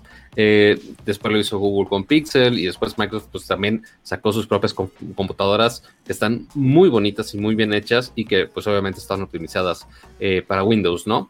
Que pues Microsoft obviamente también desarrolla. Pero sí, lo interesante es que ya teníamos muchos años de que existían esas, esos equipos Surface. Eh, de hecho, ya la última Surface creo que se llama Surface Pro 7. Vamos en la séptima. Sí, o sea, ya ya van siete versiones que pues sí, ya, ya es harto tiempo y sí era muy esperada ya esta llegada de estos dispositivos. Ya sabíamos que, bueno, para muchas empresas, pues México es de, ah, pues, ay, a ver, ay, a ver si sí.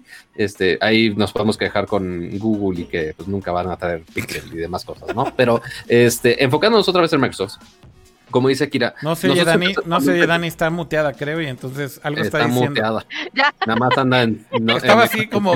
estaba así haciendo unas señas como diciendo algo de Google o algo así. Nada más quiere hacer de que les vamos a hacer un video a los de Google con uno de, de sus anuncios para manifestar claro. que quiere hacer Pixel. Para manifestarnos de que no nos actualizan ni los Google Home, ni los Pixel, ni nada, ni siquiera los 4A. Pero bueno, volviendo a Surface. Este, ya estábamos hablando hace unas semanas cuando nos llegó la invitación y que se confirmó que iba a llegar la marca, dijimos, ay, pues si nos va bien, quizá traen dos equipos, la Surface Go, que es la más económica, y pues yo creo que una de las Surface Pro, ¿no? O sea, nada más para como estandarte y la más económica.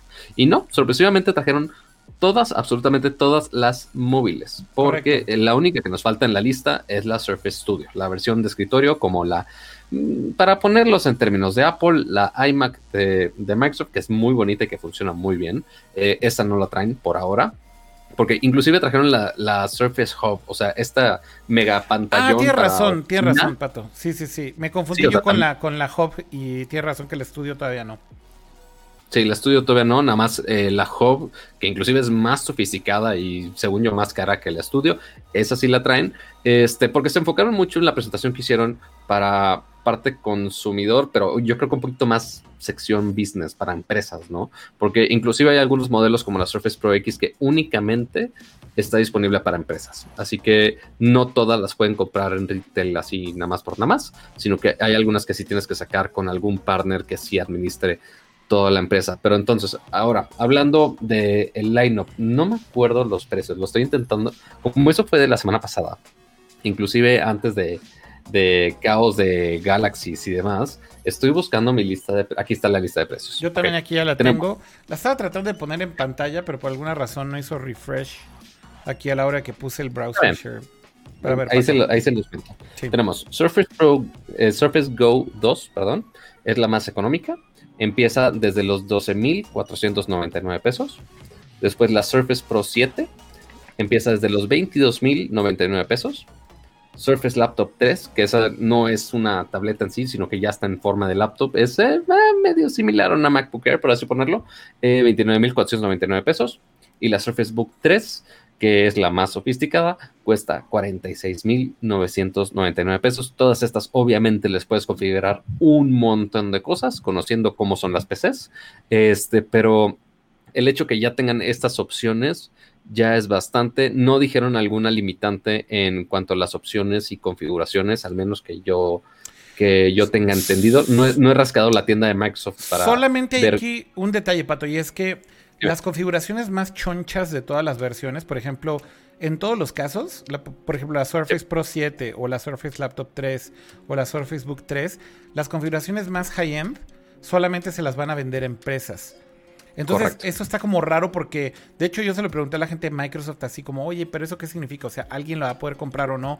Y, y decían, empresas de cualquier tamaño, o sea, una empresa de una persona, de un empleado, inclusive como que por ahí me comentaron que si eres como, si estás dado, de alta como con actividad empresarial, por ejemplo, persona física con actividad empresarial. O sea, lo puedes facturar. Exacto, mientras puedas como facturar y demás, te venden entonces como empresa las configuraciones, digamos, más high-end del hardware de Microsoft. Entonces, por ejemplo, la Surface Pro 7, que para mí personalmente creo que es el hardware más bonito que Surface hace, que pues es esta que es como convertible y tiene este... Eh, más que la Book.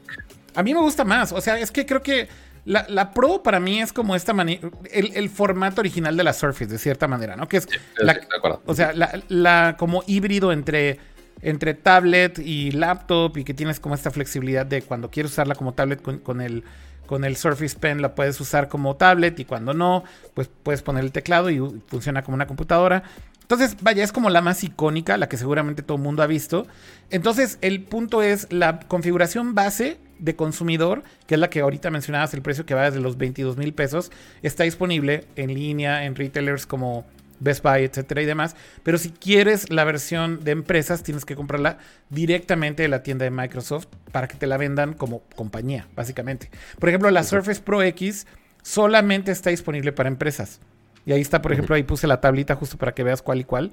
Eh, la Surface Laptop, la de 13 pulgadas, la base, sí está disponible para, para consumidores, pero la de 13 pulgadas más choncha y la de 15 pulgadas eh, que es más grande, pues evidentemente también es solamente para empresas. Entonces, no es medio rara esa estrategia. A mí también se me hace rarísimo, güey. No entiendo por qué lo hicieron, sinceramente. Pero bueno, pues así es como lo dividieron. Y todas está igual, así, desde la Go hay una más equipada. Eh, la Hub también, de hecho, está como disponible para los dos, pero igual con, con eh, estas variaciones. Y también llegan los accesorios. Llegaron los accesorios que es la pen, el Slim Pen, los teclados de todas las versiones, la pluma de todas las versiones. O sea, sí vienen bastante equipadas. Este, no me acuerdo, creo que había nada más un par de accesorios que, que no, pero ni me acuerdo cuáles son porque no son ni siquiera así como los más icónicos o los más necesarios para todas estas. Pero si quieres tu Surface que en sí es solo la tableta y quieres el teclado, si quieres la pluma, etcétera, que son los acompañamientos como más obvios, como los siguientes next steps para los usuarios de Surface, esos todos están igual disponibles acá, en varios colores igual. Este, y pues todos los puedes comprar en la tienda desde ahorita. Exacto. Y como bien decías, Pato, yo me confundí. La Hub es la que sí llega. La Hub es la que es para salas de junta. Es enorme. Es como un, como un tablet así gigantesco que pones en tu sala de junta y puedes como tener juntas colaborativas y videollamadas y demás. Pero efectivamente la única que no llega es la Studio. Eh, la verdad me encantó que también hayan traído la Book 3, que está súper bonita como laptop. Es una chulada y pues que puedes desprenderle el teclado y demás. Pero como les decía, creo que la más icónica definitivamente es la Pro y pues trajeron hasta la Pro X, que insisto, la que tiene arquitectura ARM, que en reseñas no ha salido muy bien. No le nada bien. No le ha ido nada bien. O sea, como que ha sido como ahí medio mixed. Pero la Pro, yo, yo tengo una Pro 7, de hecho, antes de que trajeran la, la, Surface acá a México, tengo una Pro 7 y la uso de repente. Porque hipster. Porque hipster, y la verdad es que sí es una compu que me gusta mucho, sobre todo la batería, güey. Le dura horas y horas y horas y horas, y cuando estás trabajando sobre todo documentos en web y eso, me, funciona muy bien y funciona increíblemente bien. Es una gran computadora. Así que para los que quieren tener hardware ya de Microsoft directo, pues evidentemente van a tener la garantía de Microsoft en México. Eh, creo que a final de cuentas también el servicio que están pensando dar va a ser muchísimo mejor. Creo que muchos de los OEMs, en general las marcas de PC en México, el servicio y el soporte técnico es terrible, güey. O sea, terrible, güey. Terrible. Yo no tengo buenas experiencias con ninguna marca de tecnología de computadoras en México. Es buena. O sea, es, pésimo el servicio. Y yo creo que ahí Microsoft se va a diferenciar bastante. Así que creo que esa es una buena opción también para que la piensen a la hora de que compren una nueva computadora. La Go está muy bonita también. Eh, y la Book también creo que es una gran opción para los que quieren una computadora más, más potente. Y si quieren una laptop más ligera, no tan potente y demás, pues la laptop la verdad es que está súper padre también. Eh, insisto, hardware bonito. No, me he fijado tan, perdón, no me he fijado tanto en los precios, no lo he comparado principalmente con otras PCs, pero tampoco el precio está descabellado, ¿no? O sea, está a un precio bastante decente. Están decentes comparados con cosas equiparables, eh, pero sí es un poco más caro que en spec, sí es un poco más caro que otras marcas, sin duda pero pues no estás pagando por la misma. En sí es, un poco más premium, ¿no? Sí, no estás pagando por la misma calidad de hardware. A ver, o sea, el case de una Surface Pro está hecho de magnesio, por ejemplo, ¿no? Y súper ligera y pues tiene como además este acabado súper padre y demás. No de magnesio, así es. es que me dijo el doctor que estaba baja el magnesio. Dios mío, Dani. Dios mío.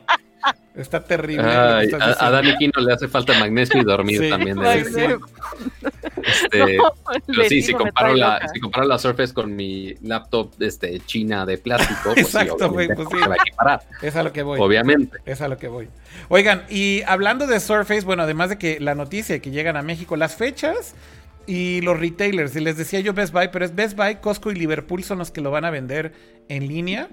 Y en las fechas, acá nada más ya para confirmarles, este, si viene en la parte de arriba, miren, dicen a partir del 5 de agosto, que fue la semana pasada, empresas consumidores podrán encontrar toda la línea. Y el 25 de agosto va, es cuando llega, digamos, la segunda oleada que es Surface Go 2 y Surface Book, Book 3. Esas son las que llegan un poquito más tarde. Em, pero bueno, pues ¿Sabes qué fue lo único que ¿Sabes qué fue lo único que nos faltó de Surface? Que nos faltaron dos cosas de lo que ya sabíamos. Que son los Surface Earbuds, o sea, los audifonitos Surface. De acuerdo. Y también los audífonos ya más chonchos que son los, grandes, ¿no? Sí. Exacto, los Surface Headphones que han tenido muy buenos reviews, inclusive, y que tienen una interfaz ahí medio rara, pero pues prometen bastante. Y esos no los trajeron. Creo que. Ah, esos no los trajeron. esperemos próximamente, depende cómo le vaya a Surface en general, a ver si la apuestan más a consumidor pero creo que es un buen segue para hablar de el siguiente Gadget Surface, que justo ya habían mencionado, ya lo habían anunciado, pero no sabíamos nada de fechas, no sabíamos si ya iba a salir, si no iba a salir, qué, qué estaba pasando, no había muchos updates al respecto, pero estos días Microsoft ya decidió lanzar y ya ponerle fecha a su siguiente dispositivo Surface. Y estoy hablando de la Surface Duo. Correcto. Esta Surface Duo ya habíamos escuchado de ella, ya Microsoft ya la había presentado este, de cuál iba a ser el concepto de todo esto. Y es un nuevo teléfono de Microsoft. Y no, no es Windows Phone. Para los tres fans que estaban ahí, no, no es Windows Phone, no se emocionen. es un teléfono Surface, pero que está corriendo Windows Android. Phone. Y, ajá, y lo importante no es eso, más bien es que es un teléfono Android con dos pantallas gigantescas y que intentan hacer un, es como una idea mezclada de los teléfonos plegables que tenían las pantallas flexibles como lo vemos en el Galaxy Fold, en el Razer, en el, el Mate X de Huawei, pero dándole un twist más a la Microsoft, que no es solamente una pantalla completa, sino que decidieron hacerlo en dos pantallas, pero que se comporten, que en sí no están unidas, y tienen un bezel, sí tienen una división al centro, pero que se comporta como si fuera una sola pantalla y tú puedes estar haciendo muchas tareas a la vez. Este, inclusive con este formato que lo puedes doblar a 360 grados, eso me refiero como muchas laptops hoy en día, que los puedes doblar hacia la mitad normal, pero también lo puedes doblar hacia atrás para que sea nada más una sola parte y que estén las dos pantallas expuestas. Tienes muchos formatos con los cuales jugar y presentaron un, poco de demos. No sé si, viste los demos, eh, creo que Akira y Kama si los vieron, no sé si tú también, Dani. Este, ¿Y Sí. qué, qué les pareció? Porque estuvo el señor, eh, el señor Panay, legendario presentador de Microsoft y que también hizo un muy buen trabajo en los demos, creo yo, ¿no? Panos La Panay. leyenda. Panos Panay es el. Creo que es el mejor presentador de productos que hay en la actualidad, güey. O sea, sí es un güey bien apasionado de Microsoft. Que la neta es que siempre que presenta un nuevo dispositivo de Surface, te lo vende, güey. Te lo vende y te lo vende chingón. Es un güey muy. Eh, pues sí, muy. ¿Cómo decirlo? Carismático. Miren, la verdad es que Surface Duo, para mí al principio. Acuérdense que presentaron Duo y también presentaron. eh, ¿Cómo se llamaba el otro de dos pantallas que va a traer Windows? Em, Surface Duo y Surface. Olvidé. Neo. Surface Pero sí, Neo. ah, Surface Neo, ¿no? Que conceptualmente son muy similares, ¿no? Son dos pantallas no plegables, eh, justamente jugando con este eh, Real Estate Extra, pero en dos pantallas distintas. Y la verdad es que en, en lo particular, Duo al principio a mí no me emocionaba tanto, de hecho me emocionaba más Neo. Como que decía, sí, Windows en dos pantallas está cool y demás, y luego te ponían ahí el tecladito físico. Pero este en específico, Duo, que es la que usa Android, recordemos que esto es algo también como bastante raro para Microsoft porque literal lo que tomaron como decisión fue cómo podemos hacer un dispositivo portátil que sea un teléfono. Pues básicamente necesitamos usar un sistema operativo portátil y no Windows. y, y efectivamente se fueron por Android por el ecosistema de apps. Pero lo hicieron junto No, con bueno, Google. y porque no tenían de otra, sino, sino cuál. Exacto, exacto. O sea, porque no tenían de otra. Pero te digo algo, Cam, algo que hicieron bien es que sí se acercaron con Google, güey, a tratar de hacerlo de una manera correcta. Ya sabes que este Microsoft de, de hoy en día es como bizarrísimo, ¿no? Porque como Es que ya- amigo de todos. Exacto. Es como el güey ya buen pedo, güey. Y trabaja con todas las compañías. Y es amigo de Apple y es amigo de, de Google, güey. con Samsung, partnership con Google, es como de, güey, ¿qué? Sí, sí, sí, así, literal. Con. Linux. Exacto, No, sí. no se acuerdan cuando, cuando- no me acuerdo hace qué año que fue una conferencia de Apple y estaba, creo que era WWC y fue, ah, anuncio de Microsoft. Es como, güey, espérate, ¿qué, güey? Sí, exacto, güey. O sea, ya hoy en día Microsoft es el más buen pedo de todos. Y, y- y debo decir que Duo, al principio dije, ah, me. Y la neta, güey, entre más pasa el tiempo y sobre todo hoy después de que vi los demos del Panos Panay, la neta, la neta, sí me la vendió. Y te voy a decir por qué, güey, porque yo no era un believer de ningún dispositivo de pantallas plegables, que este no es pantallas plegables, este es, bueno, podríamos decir que es un dispositivo de pantallas plegables, pero no es una sola pantalla. Es un approach distinto al de Samsung, por ejemplo, con el Fold, ¿no? Eh. Pero después de usar el Fold, güey, ustedes lo saben, cambió mi opinión. Y dije, hay algo que sí está chingón, que sí está padre traer una pantalla que se dobla y demás. Y el pedo con la Duo es que lo que tiene, güey, y destruye. o- ojo con lo que estoy diciendo, nada más de ver los videos. Destruye, güey, la experiencia del Fold. Es el software, güey, lo hicieron súper bien. O sea, la forma en cómo optimizaron Android para que uses las dos pantallas, cómo puedes lanzar, por ejemplo, combos de apps. Entonces puedes hacer que dos apps se lancen al mismo tiempo en dos pantallas distintas, cómo pasas una app del otro lado o cómo si la dejas en medio se extiende a las dos pantallas. Entonces tiene este demo en donde de repente arrastra Instagram, la pone en pantalla completa y luego gira, güey, el dispositivito y la puedes ver en las dos pantallas scrolleando, güey, este como full screen, pero luego si regresas, güey, y la doblas, se queda en una sola pantalla y aparece el teclado. O sea, tiene como un montón de combinaciones, güey. Y como que no es, no es frágil, güey, como el Fold, la doblan y se le echan a la bolsa y no sé, güey, ha, crecido como ese feeling de sí está cool esto en mí, güey. O sea, de verdad, poquito a poquito. Es, como tú dices, es un approach muy distinto. Creo que lo que le pasó también al de Samsung fue que sí medio rochearon la salida cuando el software no estaba listo. Las aplicaciones tenían que estar muy optimizadas y tenían que hasta cierto punto hasta medio rediseñarlas para que se adapten bien a ese, a ese form factor que sí, como tal, pues es nuevo, no existía. Entonces aquí es un approach distinto. Eh, utilizan las pantallas casi casi como si fueran dos dispositivos independientes, pero con la capacidad de que si quieres convertirlo en una sola, lo hicieron muy bien. Y aquí la, clave, como tú dices, fue el software. Eh, Android ya está, ya existe y cada eh, fabricante de teléfonos Android hace lo que se le pega la gana con el software y cada quien hace sus distintas integraciones y skins y lo que sea. Y en este caso Microsoft como tal, visualmente se ve muy eh, sobrio, o sea, es un Android como muy básico como tal, incluso con los iconos medio cuadradones, ¿no? Eso sí no se ve tan chido, creo yo. Que el skin, el skin de Android que le pusieron no está tan chido. Eso Parece un skin de Android viejito, se ve, ya, ya sabes, pero eh, digo, comparándolo con, con, versiones de Android mucho más actuales, no estoy diciendo que no sea una versión de Android nueva, pero, pero se enfocaron en que las aplicaciones funcionaran muy bien y se adaptaran muy bien a, este, a, estas dos pantallas, ya sea que las quieras tener de forma independiente, una aplicación de un lado y otra del otro, ellos tal cual hacían demos en donde del lado izquierdo tienes Spotify y del lado derecho tenías tus aplicaciones de notas, o del lado izquierdo tienes Google Docs y del lado derecho tienes eh, YouTube. Y entonces funcionan de forma independiente y tú podías estar escuchando música o viendo un video y del lado derecho estar trabajando si puedes trabajar en, con el tecladito, ¿no? Entonces, insisto, sí es un approach muy distinto, pero además con un hardware súper bonito.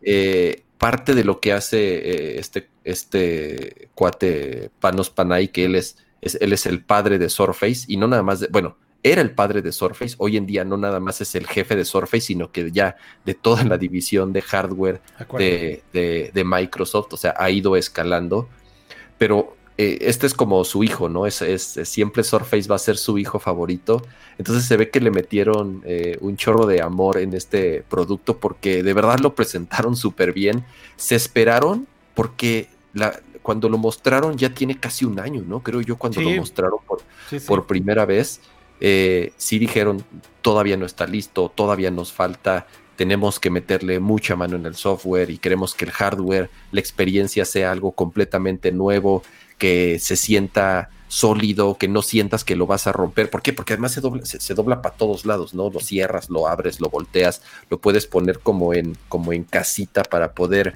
eh, tener teleconferencias o poder ver videos. Entonces, sí le dedicaron un poquito más de tiempo para sacarlo. ¿Y cuál es la desventaja, creo yo? Que sí se quedaron con hardware del año pasado. Ese, creo yo, que es el problema que tiene Surface. Porque, ¿En qué sentido, Cama? ¿En el procesador? En el procesador. O sea, creo yo, sobre todo porque es un device de dos pantallas. O sea, que si vas a estar corriendo gran parte del tiempo dos aplicaciones al mismo tiempo. O sea, sí podría ser un hardware muy demandante, sí podría, sí podría ser en algún momento eh, estar, no sé, eh, corriendo tareas medio demandantes. Y si no tienes un CPU top of the line en Android, sabemos que rápido se... No, sé si llamarle no sé si llamarle devalúan, pero en Android en particular, un teléfono de hace uno o dos años sí resiente mucho que el procesador no sea el más nuevo. ¿Pero qué procesador es el que trae Kama? Es un Snapdragon, creo que 8. 865 es lo que estoy ah, tratando. perdón, es 855. 855, imagínate. Correcto, que es el del año pasado, cuando ya este, a finales del año pasado presentaron el 865 en Hawái. Este, y ahorita ya estamos inclusive en una versión plus de este 865. Entonces, o sea, está como dos, está dos generaciones atrás, ¿no? Una y media. Una, y media, por ponerlo. Ah, sí, porque ya el siguiente sería 875. Ahora, ¿realmente crees que lo resientas? Porque, pues, a ver, hay teléfonos como un Pixel 4 que traen 855, ¿no? Este que la neta no sí, pero corriendo dos pantallas, no lo sé, Rick. no lo sé. Eso porque sí, o sea, porque el estar corriendo las dos aplicaciones al mismo tiempo sí va a afectar un poco en cuanto a performance, pero igual, ya lo vimos el año pasado en el Fold y no tuvo mayor problema con tener una pantalla más grande, tener más real estate y estar corriendo tantos píxeles. Las no eran así muy fluidas como tal, ¿eh? Yo mm, eh, pues, depende. O sea, o sea, si hacías cosas del UX en general, sí, hay algunas aplicaciones que sí se rompían y pues sí, rompían toda la experiencia. Ok, fine.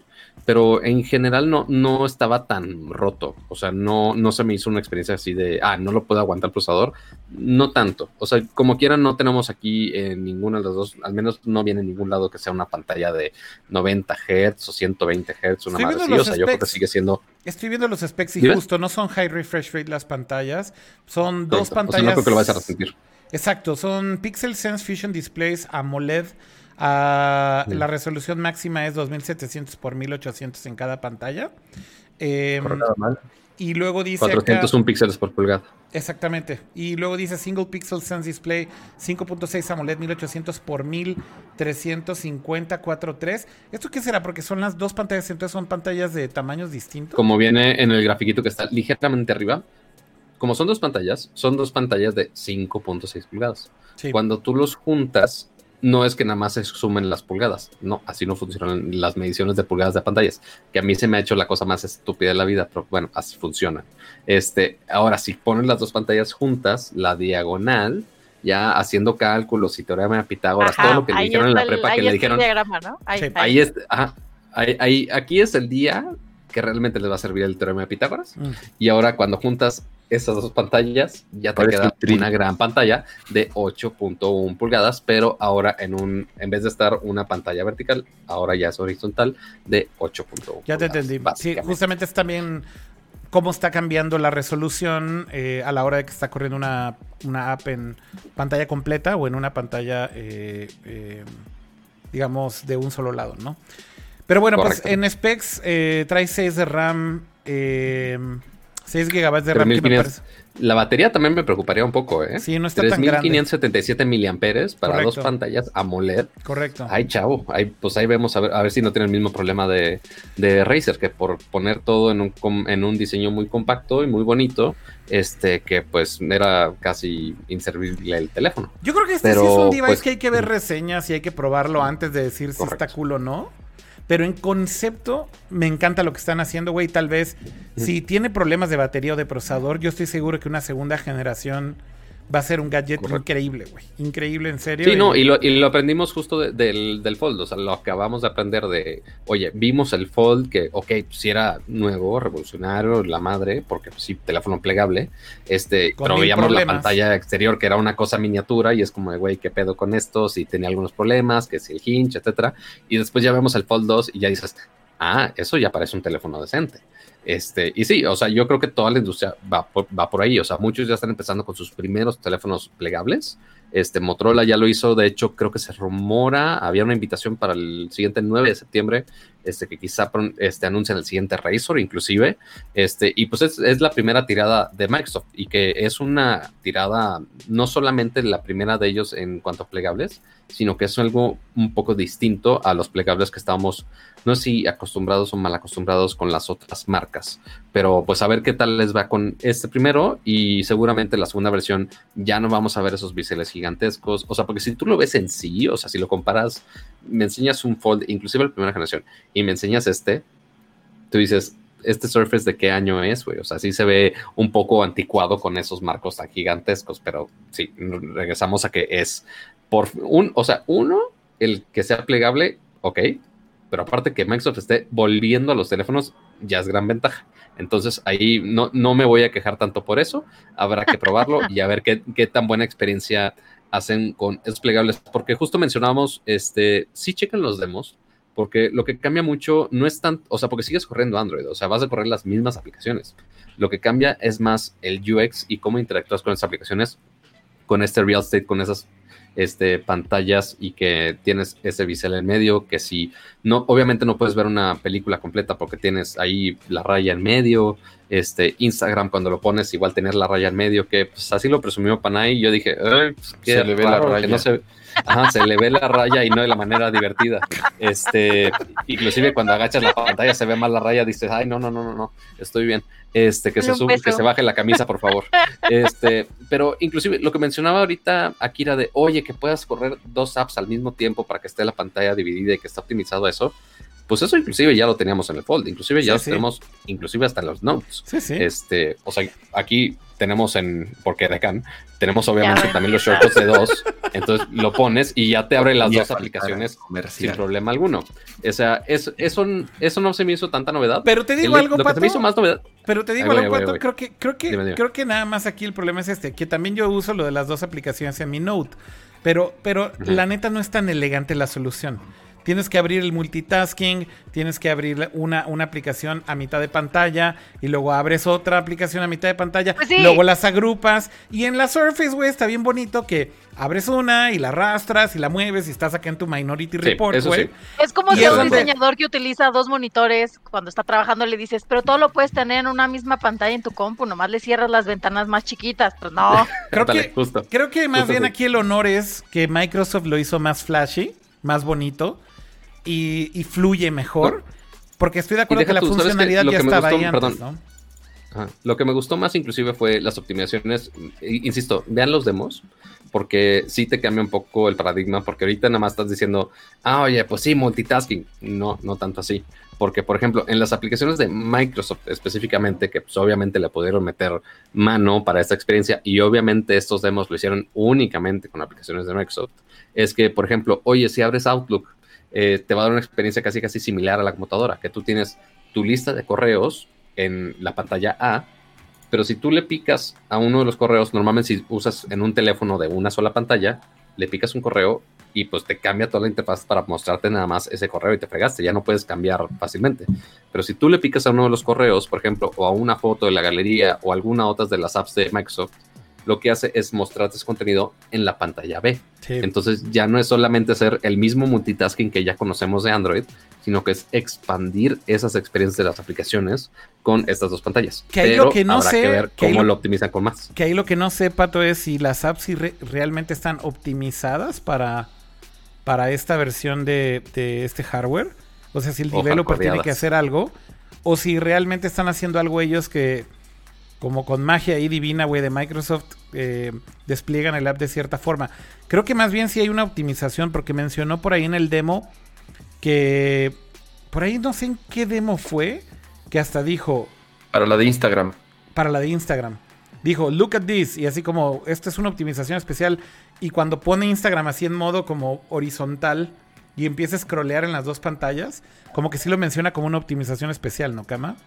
Sí, ahora eh, lo, lo peor que puede pasar es que si una aplicación no está optimizada, la vas a poder abrir a pantalla completa en una sola pantalla. Entonces, Which is fine, pero pues obviamente Exactamente, los gimmicks ya no son los mismos, ¿no? sí, eh, aquí el- el- el- lo difícil va a ser eh, es que cuántas aplicaciones se van a sumar a este hardware y hacer versiones optimizadas para que funcionen bien en, en- en el Surface, que eso es lo verdaderamente difícil, que, y es lo que muchas veces por eso en el caso de Instagram, pues Microsoft mismo le tuvo que meter mano y trabajar en conjunto con los developers de, de- de Instagram, en este caso de Facebook, para hacer una versión especial de la, de la Surface. Entonces, Sí, eh, o sea, porque Android sí está presumiendo, o sea, que en el, el ecosistema Android que sí está optimizando para que tengas este mejor, este, mejores adaptaciones para las pantallas plegables. ¿Cómo lo harán? Si más como Fold, si más como Surface. No, no estoy 100% seguro que haya una implementación de Android para hacer estas doble, esta doble pantalla, este, que notemos que también es algo muy similar a lo que está haciendo, por ejemplo, LG con algunos flagships, que está ofreciendo también la segunda pantalla, pero que no tiene estas optimizaciones como la está ofreciendo Microsoft. Este, y yo creo que uno de los killer features que se nos está olvidando aquí es que también en este teléfono, con todo y pantalla, este, con teléfono plegable, sin pantalla plegable, este, es el soporte de la Surface Pen. Entonces, se, se me olvida que es teléfono, güey. Sí, ah, es que es muy raro. O sea, es un, es una tablet, teléfono de 5.6 pulgadas, que igual está bastante choncho, está ancho. sí, es así, sí es como pegarte la. no, no, no, pero tampoco es así, que lo uses todo enorme, cama. No era así, o sea, lo doblas, güey, y pues ya se ve como un teléfono normal, no te la mames, güey. O, sea, traes tus mm, audífonos. no, no tanto. no tanto, o sea, porque. Sí, también es con audífonos, también es con audífonos. Es que el pedo aquí es que notemos que esta pantalla de 5, o sea, plegado, tienes una de las pantallas de 5.6 pulgadas, pero no es tan larga como vemos en los teléfonos actuales. Es una pantalla más cuadradita. Como que no me exacto, como que me pierdo en el tamaño. O sea, es, es un teléfono más ancha. Si, lo tuviera cerrado, si lo tuviera cerrado es como un teléfono. ¿Como a qué teléfono se parecería? ¿Qué sería lo que Estoy intentando leer los milímetros aquí, pero Cama, ¿tú quieres, ¿tú quieres a huevo regresar al taco de Nokia, güey? Al pinche Engage. Y no, güey, no. Deja, no vayas por, no vayas por él, no. A ver. No hagas, no hagas, no hagas un edecán pato, güey, y ve, no vayas por el tacofón. A ver, mide 93.5 milímetros plegado. Cuando está plegado, no se ve más ridículo, güey, que ponerte un pinche note en la jeta que ya se ve ridículo. O sea, ya, ya, ya es enorme, güey. Ve esta cosa, güey. Mi cara es enorme y ve la y ve el tamaño que tapa de mi jeta, güey. O sea, no se ve más ridículo que esto, se ve igual de ridículo. Pero en lo vertical, no en lo horizontal. Se ve un, se ve un poquito más grande, sí, güey, pero no es como que si te pusieras un iPad mini en la cara, güey. O sea, tampoco, güey, que creo que es lo que Kama quiere quiere humillar al No, yo creo que sí se parece más a un iPad mini, güey. Yo creo que sí. A ver. A ver, ¿cuánto mide? Ve por tu taco, cama, y de caneanos, güey. El, el, Note, el, mira, el Note 20 Ultra. Mira, ya va por el taco. ya, mientras cama va, por el taco. platico de dimensiones. El Note 20 Ultra de ancho mide 77.2 milímetros. Ok. Mientras que la Surface Duo mide Oye, nos están regalando 93.3. O sea, 15, 17 centímetros más, 17 milímetros más. Que pues bueno, son como que será dos centímetros más o menos. O sea, sí sería. O sea, sí deberían de hacer como una infografía, ¿no? De, de, qué tan. Es un, es un pelito, es un pelito. Nos están regañando en el chat aquí los este, instructores de interlingua, güey, que, que no se. Surface. No se dice surface. No se dice surface. Surface. Entonces nos están regañando durísimo desde hace como media hora. Pero ¿por qué no se diría surface? Porque. Surface? No, no, no. O sea, que dicen que no se pronuncia surface, como de cara. Exacto. No es surface. Ah, no, es, surface. Sí. Es surface. Bueno, o se chingan con eso o decimos surface y se joden. El surface. Y de más cringe todavía. El, mira, vamos a hablar del Microsoft Surface. No, no, hasta a mí me sangran los oídos, lo siento. Cama, este, cama neta, sí, intentaré decirlo con tono de San Petrino Mamón que fue a McAllen y decir Surface. Mira, ya llegó, ya llegó el taco, güey. Ya llegó el ya taco. Llegó el tacofón. A ver, a ver, a ver, a ver. Cama. Surface. Ponte el taco, güey, de cómo hablabas con el taco, güey. ¿Cómo hablabas con el taco? No te oyes, no te oyes. mira, si en algún momento la humanidad superó que habláramos por teléfono así de lado, con la famosa quesadilla. A huevo, güey, el taco, el tacofón. Güey, si en algún momento la humanidad no lo superó, ya podemos usar lo que podemos usar lo que queramos. Bueno, mamá, bueno. vean, vean qué, qué, belleza de hardware, o sea. Güey, ¿quién, decidió, ¿quién decidió que esa quesadilla iba a tener la bocina de lado, güey? Güey, mira, soy espérate, no es, no es broma, eh. Mira, mira, ahorita lo abrí hace años que todavía tiene mi SIM. ¡No mames! Una memoria, y tiene una memoria de 128 megabytes. Megabytes, es lo que te iba a decir. Megabytes, claro. Megabytes. Oye, quítale la pila, cama, porque se va a hinchar un día y, y se va a arruinar tu hardware. Y va a valer queso. Y ahora sí va a valer quesadilla. Sí. Mejor quítale la pila. Dios mío. Ahorita ves que está de moda. Lo- lo- ¿Ves lo que voy a está de poner a moda cargar. revisar? es- Lo, voy que- a poner a cargar a ver si jala. ¿Ves que está Dicen de moda que revisar? sí lleva queso tampoco. ¿Ves que está de moda revisar este. Está de moda revisar PSPs ahorita. Ver y, y ver si no, si no valió madre ya la pila. ¿Sí lo explotan? Pues que Ah, ya. con razón me habían preguntado de mis PSPs, pero no, yo los Se sigo hinchan. cargando y usando de pronto y bien. A mí me hinchan. preguntan de mis pies, pero eso es otra cosa. Esos también de pronto se hinchan, pero. De mis pies. Eso, eso ya para lo único. Santo Dios. Dios mío, amigos. Esto es lo que pasa cuando desvían y cuando Kama saca sus teléfonos bizarros de la antigüedad. Pues bueno, eso fue el resumen de la Surface, de las computadoras que ya están en México, de la Surface, Surface. Duo, nuevo teléfono. Que, ah, pero nos falta, nos falta mencionar algo muy importante de todo este teléfono. ¿Qué? ¿Cuándo sale? El ¿Y próximo mes. El próximo mes, y obviamente no es un teléfono barato, bueno, no es un device barato, no. pero no es tan caro como un Fold, güey, lo cual también hay que decirlo. A ver, el Fold del año pasado costaba dos mil dólares, 1980 o 1990. 80, una madre así, ajá. Bueno, pues el Fold eh, 2 no sabemos cuánto va a costar todavía, pero en el caso del Duo, pues ya se confirmó que va a costar 1400 bolas. eh, que es el precio del, del Note Ultra casi, güey. O sea, estás hablando de que es, casi el mismo nivel de precio ya de los teléfonos high-end. Es el mismo precio que el iPhone 11 Pro Max más caro con más storage. Cuesta casi 1.350 dólares. O sea, se fueron al precio más caro de Samsung y de Apple con un dispositivo totalmente distinto. Cuestionable lo del procesador, va. Lo de la batería también. Quiero ver reseñas, quiero probarlo. Porque creo que sí es una apuesta muy distinta a lo que tienen las otras marcas, ¿no? Y creo que tampoco tiene wireless charging si están buscando, y obviamente no tienen resistencia al agua y al polvo, si están buscando así todos los features de gama alta, ok, posiblemente no. Este empieza de los 128 gigabytes por 1.399 dólares. Obviamente en Estados Unidos eso es más taxa, entonces ahí según cada estado, cada quien vaya le sumando, depende si lo quieren comprar o no, o si nada más quieren escuchar a su cartera llorar mientras ven la página, pues también se puede. Y eso obviamente no incluye tampoco la plumita este, porque la plumita aparte, si la compras junto con el teléfono, te cuesta otros 111 dólares. La mini pen, Prado. La Surface Slim Pen. ah, Slim Pen, 111 dolaritos extras. Uy, pues eso sí. Ochi. Bueno, pero puedes usarla de cualquier otro Sur- Surface, este... ¿Por qué le Si sigues puedes diciendo comprar la Surface, güey? Surface Pen Por normal, chingar, cuesta güey. 78.99. Puedes, puedes comprar, puedes usar de hecho cualquier otra pen de cualquier otro dispositivo eh, de Surface eh, sin Surface. problema. Sí, Sí, no, no vayan a usar una pluma Big, por favor. exacto. Este, no sean así.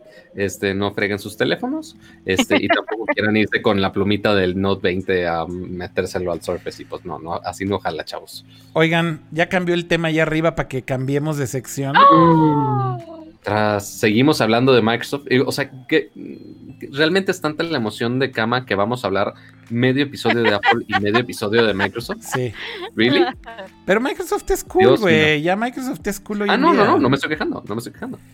En lo absoluto. A ver, pasaron dos Ahorita cosas. estoy en mi pecera sin problema. pasaron dos cosas. La primera es que, pues digo, ya Microsoft anunció lo que todo el mundo sabíamos. Xbox creo que ya lo había telegrafiado demasiado. El lanzamiento de la consola va a ser a final de año, noviembre.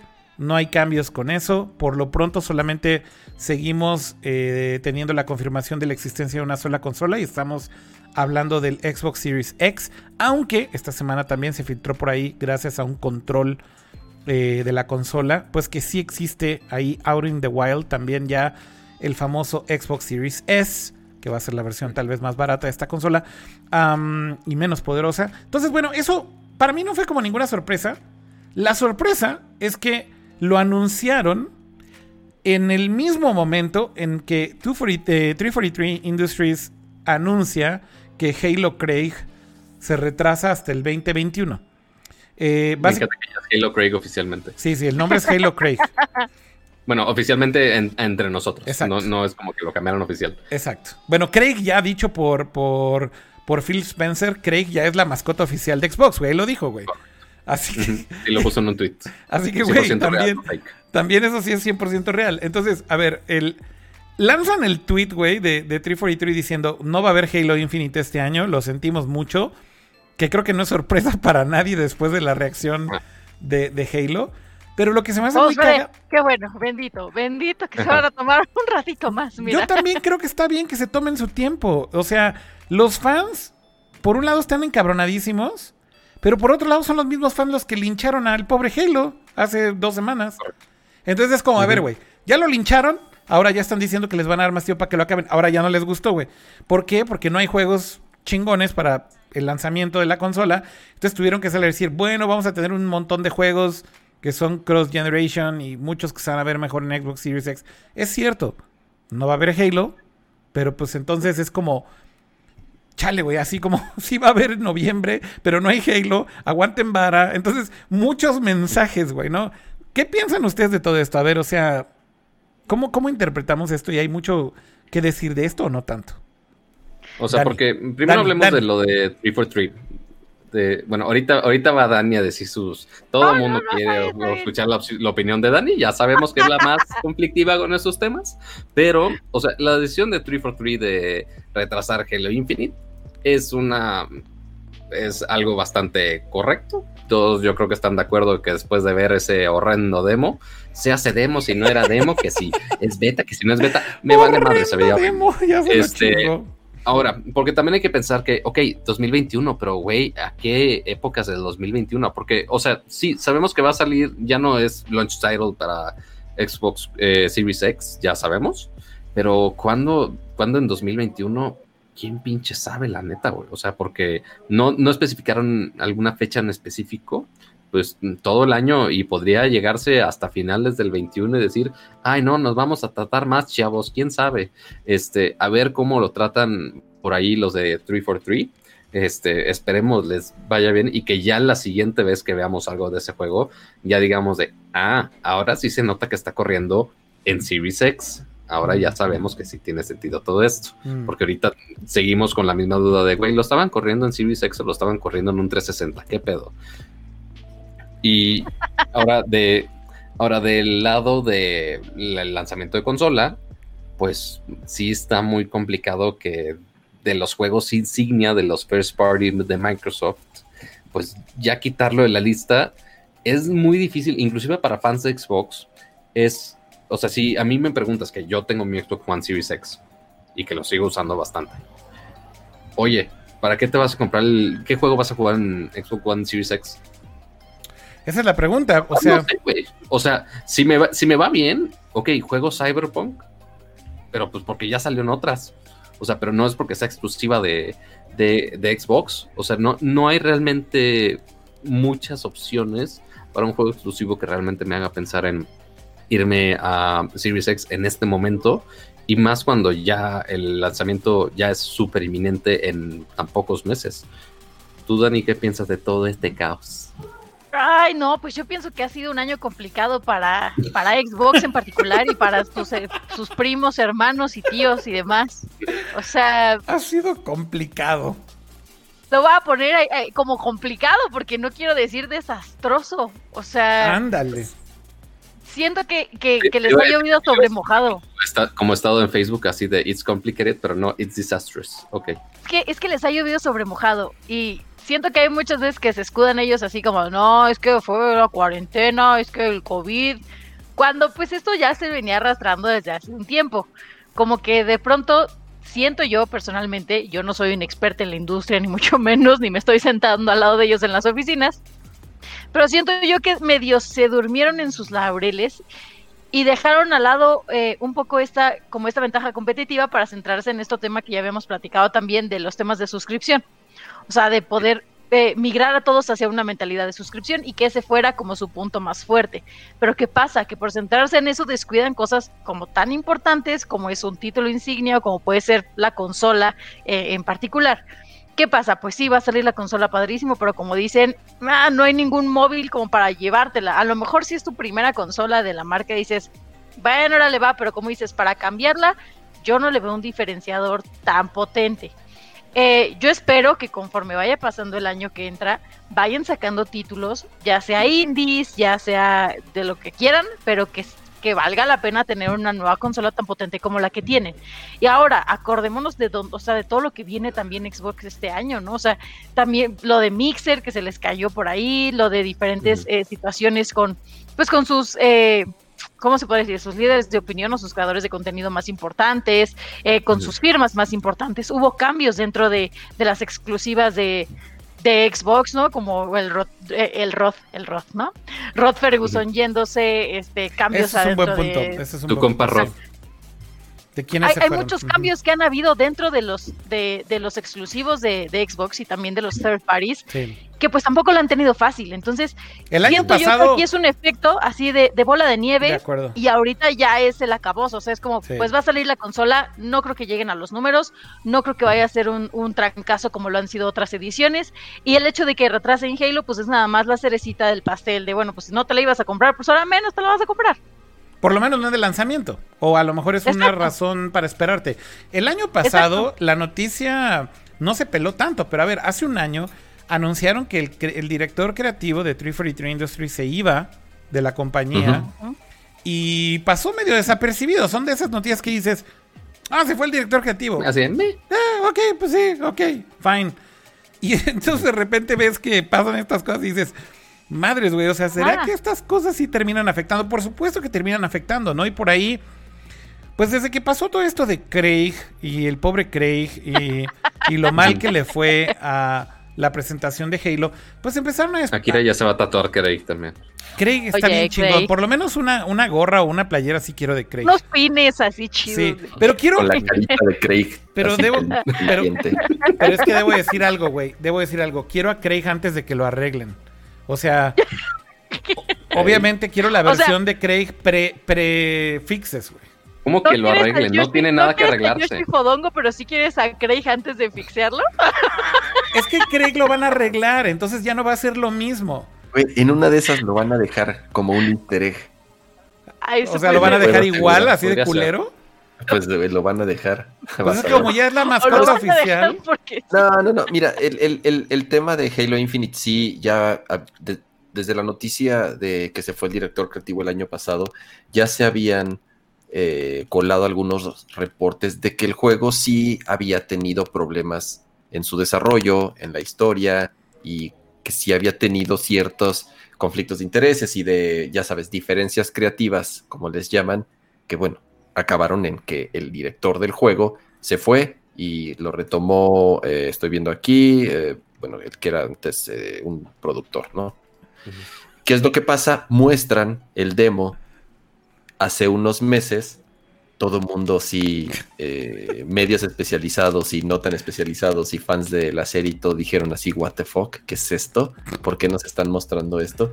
Y también ellos salieron a decir de, no, no, no, no se preocupen, esto es una versión muy vieja que ya teníamos preparada solamente para esto, no tienen idea de lo bien que se ve el juego y van a ver, ya falta poquito para que, para que lo vean.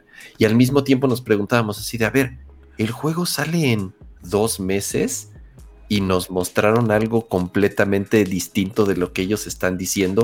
¿Cómo en dos meses? ¿Cómo en tan poquito sí, ¿cómo Lo van a, ¿Cómo lo van a arreglar, güey? Exactamente, ¿cómo lo van a arreglar? ¿Cómo van a cambiar el rumbo completo del juego? ya, ya, salió el peine, ¿no? Eh, ya salieron, ya salieron a decir que no está listo, que les falta. Y está bien, o sea, no tiene nada de malo en retrasar un juego si eso va a hacer que el juego sea bueno. Hay otro dicho muy famoso que, dice.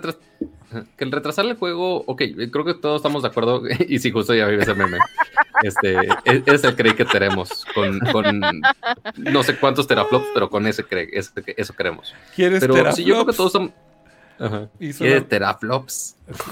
creo que todos estamos de acuerdo que el que retrasa el juego es eh, una muy buena opción, si no es que la, la opción indicada para todo esto, pero más bien el problema aquí es, ok, ¿cómo refuerza Microsoft? El mismo, o sea, aparte, el mismo día que anunciaron el retraso de, de este juego de Halo, recalcar de, oye, como quiera vamos a sacar con, vamos a salir con esta consola cuando ya se reducen aún más las exclusivas.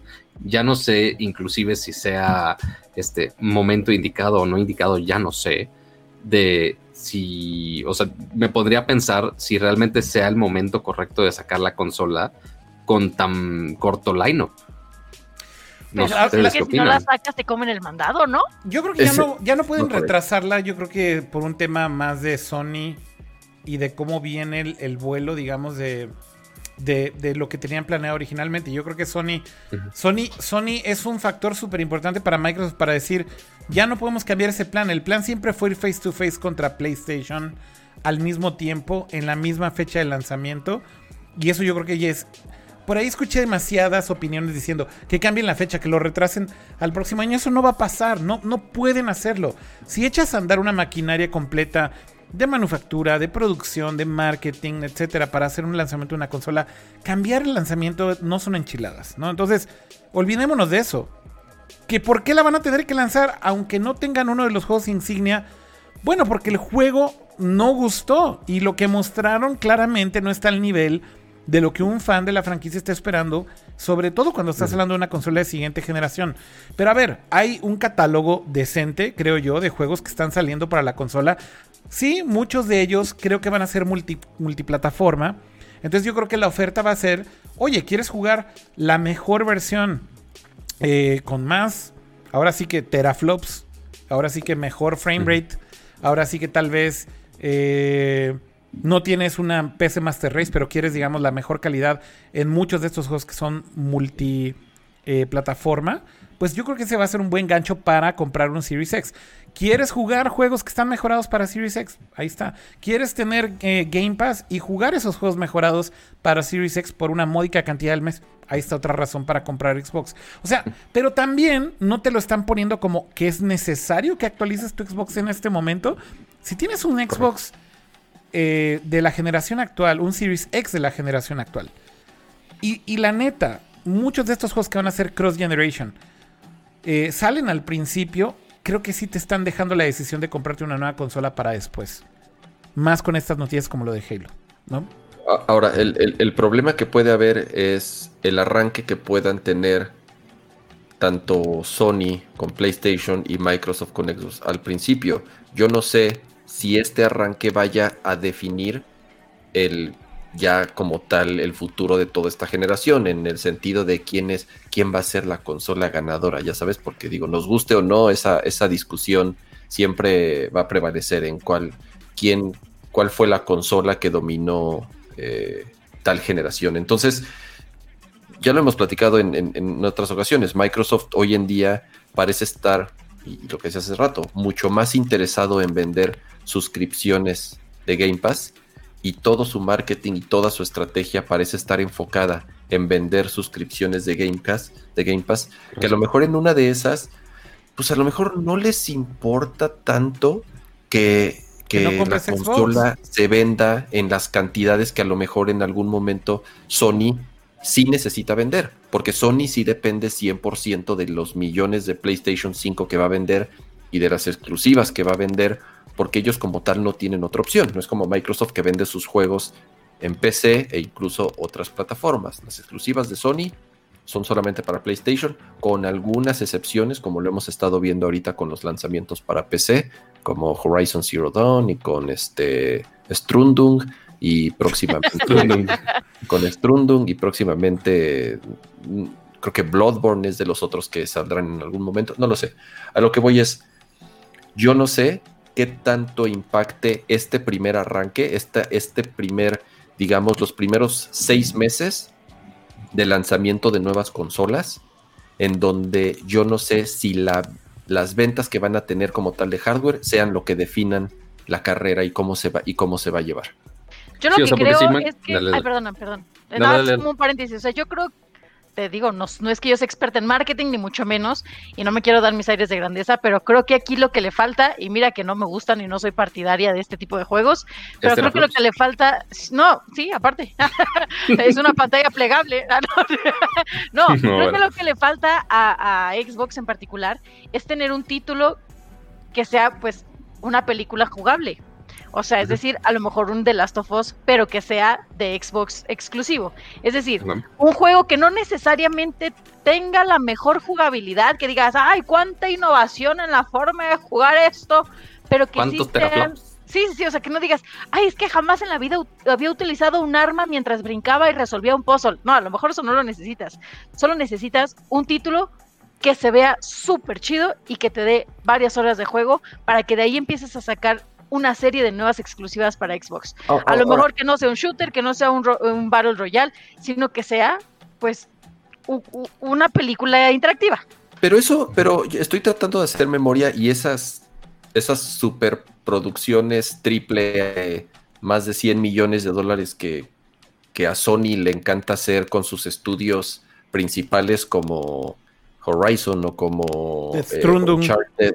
Claro, como Uncharted, como Strundum, como eh, Last of Us o cualquiera de estas franquicias que Sony eh, produce de forma medio regular. Yo no recuerdo ese tipo de juegos en Xbox. O sea, como tal, creo que los juegos de Xbox, estoy pensando en las franquicias grandes de Xbox y es Gears of War, que es un juego de disparos y matar.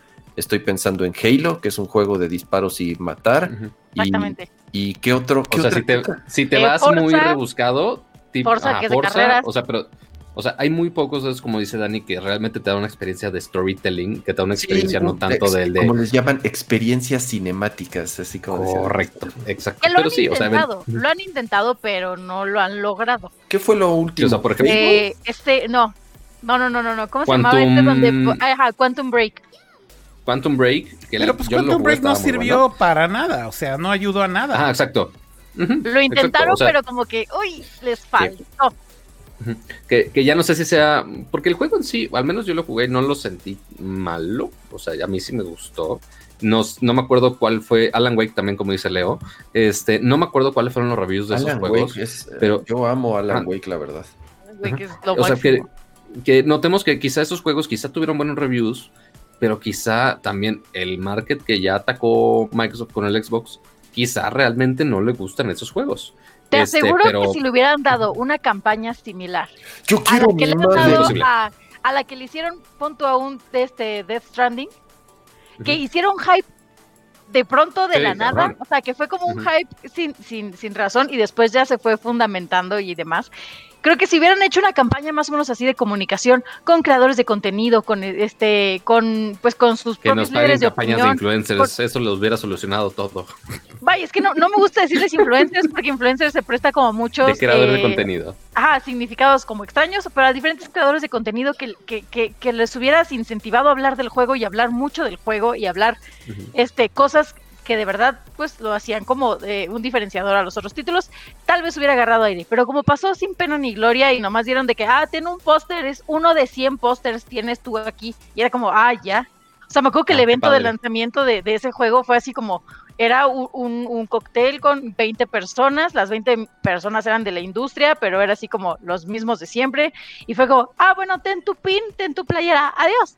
Y es como, no, o sea, si le hubieran metido un poquito más de ganitas a ese título. Pero también el, el, PR en México ya sabes que así se las gastan, Dani. O sea, a veces así es. ¿Y ahora qué pasó? Se frisearon. Se fue a cero. No puede ser. Y ahora se cayeron. Ok. Me dice OBS Studio Disconnected. Vamos a... Um, ver qué pasó. Se cayó.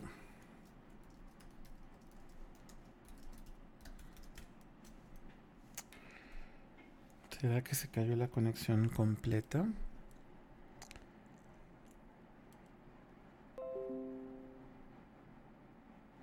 Ok, ya se reconectó.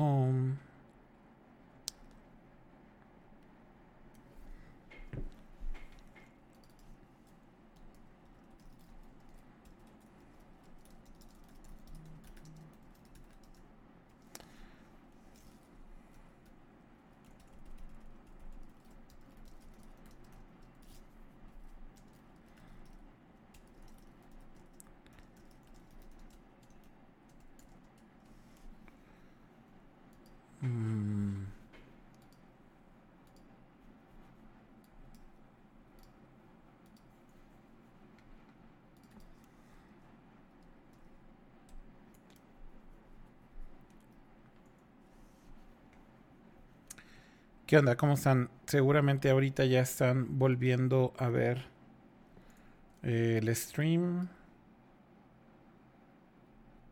Eh, pues sí, la conexión ahora sí se cayó. Yo creo que estaba medio lenta hace rato porque estaba amenazando con, con caerse.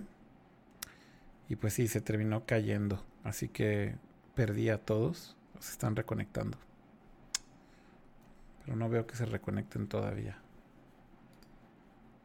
Ah.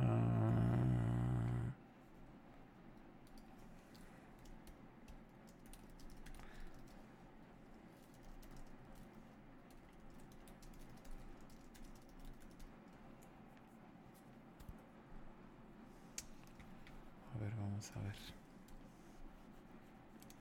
Sí, yo sé que me ven, pero sigo aquí solín.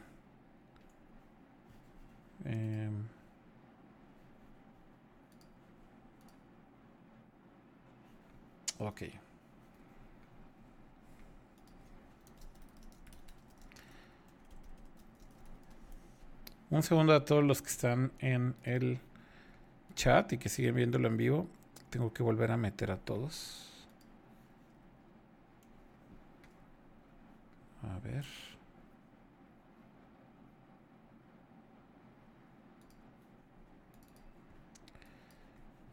Vamos primero con Pato. Ahí va. Pato. ¿Me oyes? Voy a tener que entrar yo también para que me escuchen ellos. Ni modo, todo esto pasa en vivo.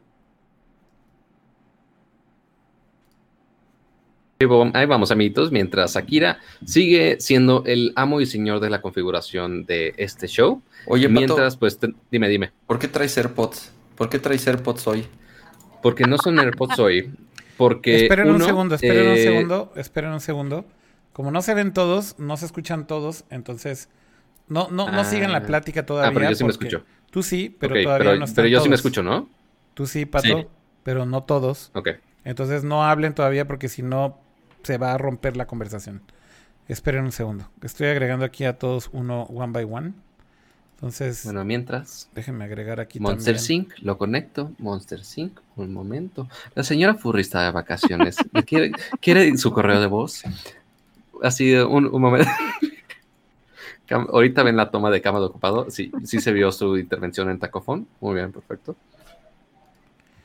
Contigo no funcionó, Dani, porque... avisen. Es una señal. O, que, o que le dé refresh. No, ahí va, ahí va, ahí va. Ahí está. Ahí está. Me tiene censurada la industria. Ahí estamos ya de regreso. Todos? Ahí estamos de regreso todos y ya se escuchan todos. Eh, se murió ahora sí, ¿eh? Hace rato estaba lento y yo creo que fue como la premonición de que iba a valer. El aviso. Y ya, o sea, ahorita sí se fue a cero y se desconectó por completo, pinche basura. Pero mira, aquí, ¿en, qué tema nos quedamos? Porque ah. podemos hacer lo mismo de la edición mágica y que esto nunca pasó, amiguitos. Ok, estaban hablando de algo de de las franquicias, creo, y ahí nos quedamos, pero no recuerdo exactamente en qué parte íbamos. ¿Quién está eh, hablando? sí, Dani estaba justo platicando que como tal estas estos juegos AAA super cinemáticos como, ah. como salen en PlayStation seguido, en Xbox no, o no funcionan porque no es el target o digo, no, no, sé qué tan diferente puede ser el gamer de Xbox y de Play 4, así como para que los juegos sean de pronto tan distintos a nivel exclusivas. Pero, pero sí, yo creo que ese tipo de juegos tal vez sí le hacen falta a Xbox, sí necesita una, eh, unos personajes, una marca, una franquicia, no sé cómo llamarle, a ese nivel para que esté... Eh, eh, no lo sé, creo yo que sí se han desgastado un poco sus, sus, franquicias icónicas. Dice Leo que justo se quedó en el stream que terminó Dani diciendo una frase de y adiós. Así que, le estaban dando los pins de, de, juegos y, adiós, y ahí se murió el stream. Ahí, fue lo de, fue, ahí te va. Es que estabas criticando el evento de PR, Dani. Y cuando criticaste el evento de PR, yo todavía le eché más sal y te dije, pues es que no manches, Dani, aquí en México ya sabes que los eventos son así como medio chafones. Eso ya no lo oí. Y entonces cuando Eso yo... ya lo escuchamos. Entonces Eso cuando no lo yo, escuchamos dije, nosotros. cuando yo dije que estaba los eventos medio chafones de lanzamientos en México, ¡pum! Así. No, no, no. Es Nos han cayó el rayo. Han habido, han habido este, eventos muy buenos. O sea, te digo, una vez nos tocó uno de lanzamiento de. Ay, se me va el nombre este El de de, Call zom- of Duty. el Call of Totis. No, El de el Call of de Totis. zombies, este, ¿cómo se llama el de zombies? El del bate con El las mejor, púas, el mejor, este, Dani, es el de Dying Call Light. of, el de Call of Totis No. es el mejor. Dead Rising. no, sí, este fue, ese fue el mejor. Sí. No, este de Navidad y que traías el bate y demás. Bueno, no me acuerdo, que se me fue ahorita el nombre ¿Cuál del, juego. Pero ese, este lanzamiento fue en Six Flags, Ajá. justo en la época donde estaban las casas de terror. Entonces las casas de terror como que las Mm. aclimataron con el juego. Hubo así como manzanas decoradas del juego. Hubo muchísima gente que fue de diferentes medios, streamers, este pues medios eh, especializados, medios chiquitos, o sea, como que fue un, un- un trancazo y la verdad es que le fue chido a ese juego ese año. Entonces es a lo que voy. A lo mejor si le hubieran dado un poquito más de vuelo a- al Quantum Break, hubiera podido dar un poquito más en el clavo, hubiera dado más de qué hablar porque no era un mal título.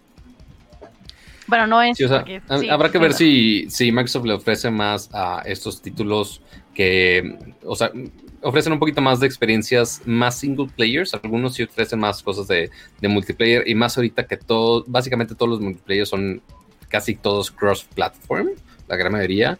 Que si el Call of Duty, que si el War, Warzone ahorita, que si el Fortnite por más que a Kama le choque, este, que si, bueno, Gears of War es el único en- bueno, Gears of War y Halo es lo único que hace. O sea, son los multijugadores este, shooters para PC y para Xbox, pero fuera de ahí, este, ya las exclusivas de Xbox no está dando algo más, más que los mismos shooters que ya conocemos absolutamente todo y no nos están dando otras nuevas historias las cuales aclamar, como muchos lo están haciendo ahorita, que sí con Strundum, que, que sí con, digo, con Quantum, con Last of Us, entre muchos de estos títulos que ya de PlayStation ya dices, ah, oye, compraría PlayStation por jugar God of War, compraría un PlayStation por jugar Horizon Zero Dawn. O sea, y ahorita que Akira me prestó su Play, o sea, yo ya tengo todo un backlog de lista de juegos de Play que digo, güey, eso los tengo que jugar.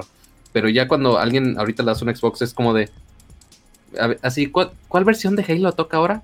Ah, ah, la 5, ok, ah, pero no, ¿qué tiene diferencia al 3? Es que ya Es el tengo el 3. rápido y furioso. Ah, pues me quedo, me Xbox. quedo con el 3, está bien, está bueno. O sea, realmente no me está dando nada relativamente nuevo. Entonces, a ver si Microsoft ya se pone las pilas próximamente para ofrecernos algo, algún nuevo IP, alguna nueva historia. No lo sé. Pues esa es la historia y, y esa es la noticia de esta semana. Y bueno, creo que la decisión de todos modos es la correcta. La, la decisión creo que es la correcta eh, de retrasar Halo. Otra vez faileó el stream. No sé por qué razón. Este. La verdad es que aquí estoy haciendo otra vez speed test y veo que estoy bien. Ah, ¿Ustedes me siguen escuchando?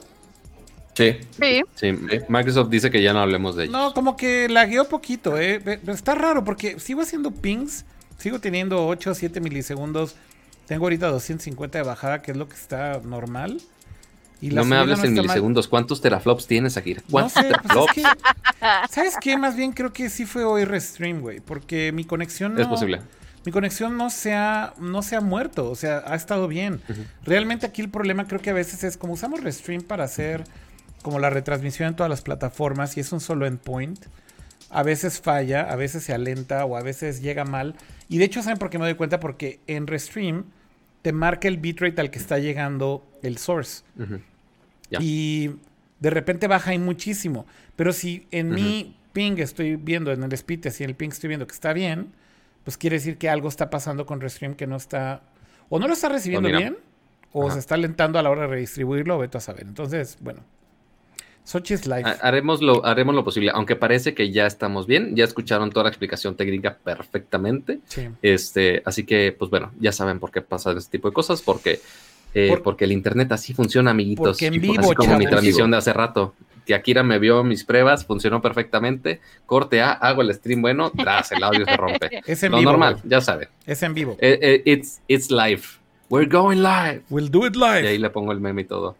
Eh, pero bueno, eh, fuera de ahí de Xbox, de estos juegos y de este an- uno retraso de Halo y también del anuncio de ya definitivo de la consola que sale en noviembre. ¿Algo más que queramos comentar aquí? No, creo que rápido, rápido, nada más. Eh, eh, al parecer ya eh, se ha colado algo de información de que este mes ya se van a confirmar exactamente las fechas de salida, aunque Microsoft ya dijo más o menos en qué mes, no ha dicho exactamente cuándo, aunque los rumores apuntan que sería la primera semana, porque por ahí también se colaron las fotografías de los controles, eh, de que ya incluso hay personas que pudieron comprar un control nuevo de los que apenas van a salir de Xbox y que además dice que es compatible tanto con Series X como con Series S, que es la famosa otra versión de Xbox que va a salir, de la cual no han, no han anunciado nada, pero bueno, por lo menos ya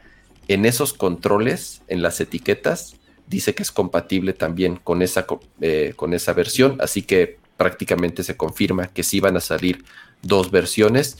Y también el, el otro rumor es que Sony igual hará este mismo mes otro stream o por lo menos un anuncio en donde ya van a eh, oficializar la fecha de salida y además el precio para que la gente pueda hacer sus precompras como tal. Y pues es todo. Así que, Pato, hazlo. Pero, pero están preguntando qué audífonos trae Pato. Porque dijiste ah, que. ¿por qué traes unos AirPods ahora, Pato? Porque preguntaban en el. No, no, no, también en el chat preguntaban que ahora por qué traes AirPods. Miren, porque. Uno, normalmente cuando estoy aquí en el stream estoy usando estos que son los Galaxy Bots Plus. Espero ya próximamente los Galaxy Bots Frijolito. Que de hecho salió un, reporte de iFixit que de hecho en los cablecitos dentro de los audífonos dice beans. O sea, hasta Samsung le dice frijolitos. Pero estos que estoy usando en este preciso momento no son AirPods, ya quisieras, cama. Este, no, son estos LG Tone 3, si no me equivoco, que como, pues bueno, como podrás saber, pues son audífonos inalámbricos, que la gran ventaja Qué de genuino diseño, Pato.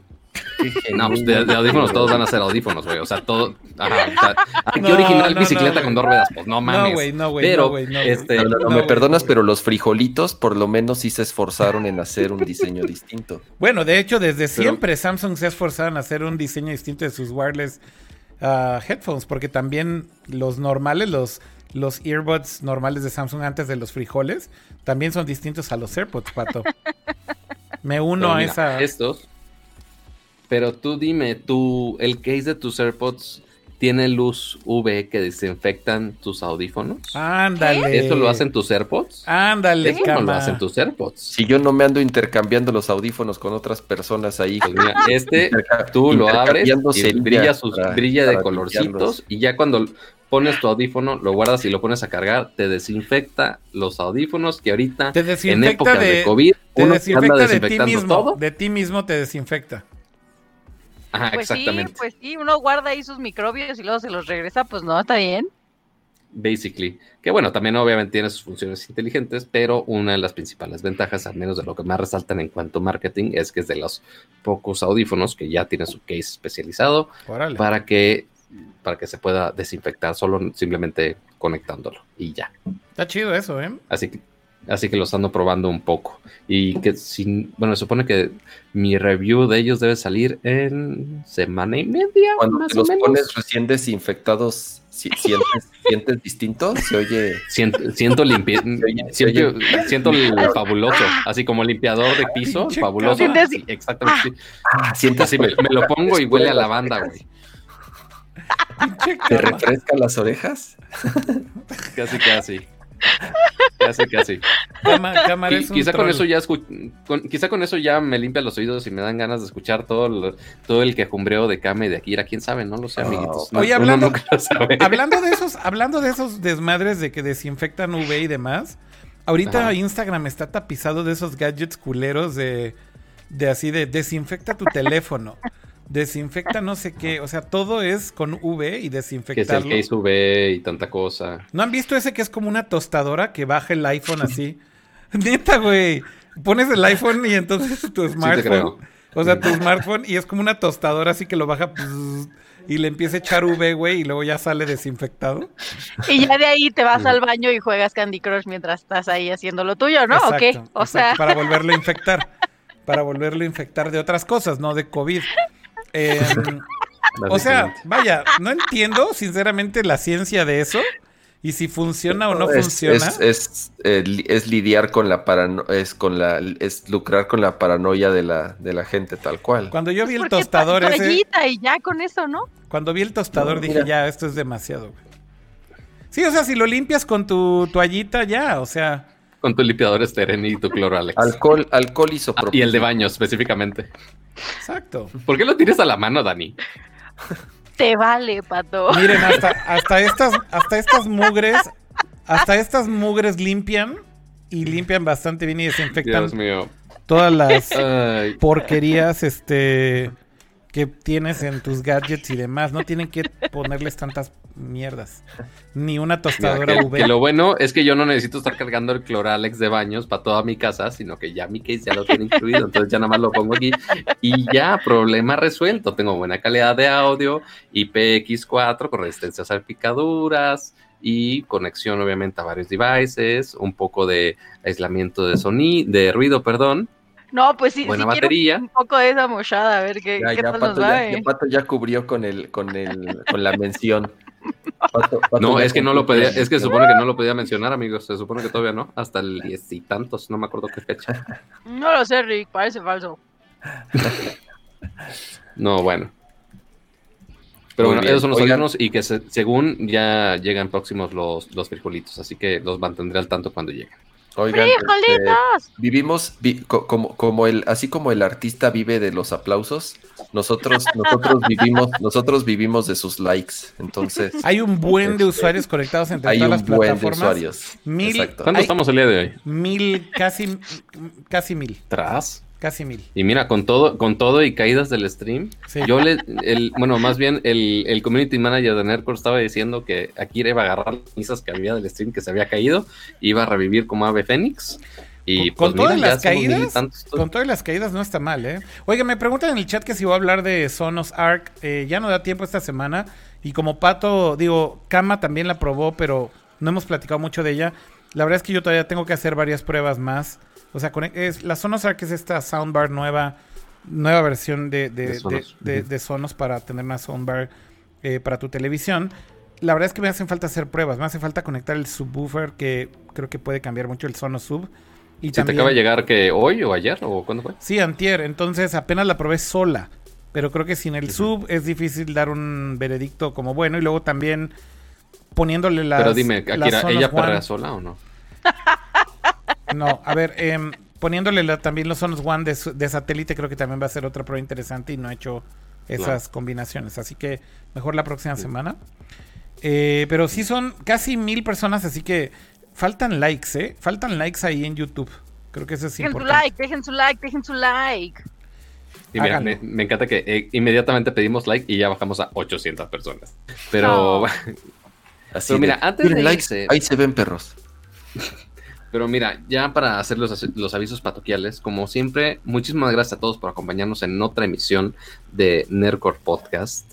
Eh, que siempre es un placer platicar con ustedes con los, todos los dramas habidos y por haber, que si Nercor picante, que si no Nercor picante, que si quieren que nos agarremos aguamazos, este, ya no sé, pero igual se agradece mucho su apoyo. También muchas gracias a Kira, porque el día de hoy se esforzó a estar un poco más temprano. No empezamos a las 10, empezamos más temprano, se agradece muchísimo. Y miren, no acabamos a las 3 de la mañana, ya vamos de mejora. Este, y pues bueno, también recuerden de suscribirse aquí en el canal de YouTube. Se hace o en Twitch también, o también en su plataforma de podcast en versión de audio que más prefieran. Se hace en Spotify, sea en Apple Podcast. Y en Apple Podcast, ahí si de plano tienen mucho tiempo libre en estos días, bien pongan su pequeño review, pónganse con mucha inspiración, agarren unos, unas frituras este, e inspírense para eh, escribir un bonito review por ahí. Este, y también recuerden de avisarle a sus asistentes inteligentes, el que quieran, de la marca que quieran. Si es estúpido o no es estúpido, no lo sé. A ustedes le preguntan. Eh, pero pídanle que les recuerde que el siguiente jueves a las nueve y media más o menos de la noche.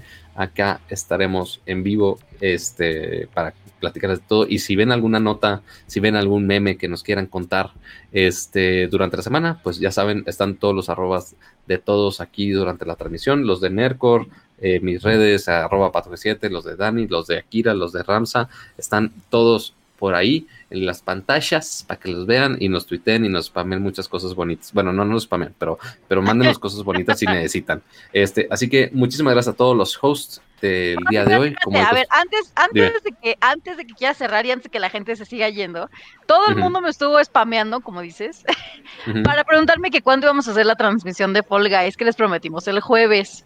Ajá. Entonces. El jueves de la semana pasada, no, no. Ajá, sí, el jueves de la semana pasada. Yo digo que si ahorita llegamos a. Mira, tenemos 75 espectadores. Si llegamos, ¿qué quieren? ¿A 650 likes? No, pues no falta nada. ¿700 likes? 700 likes.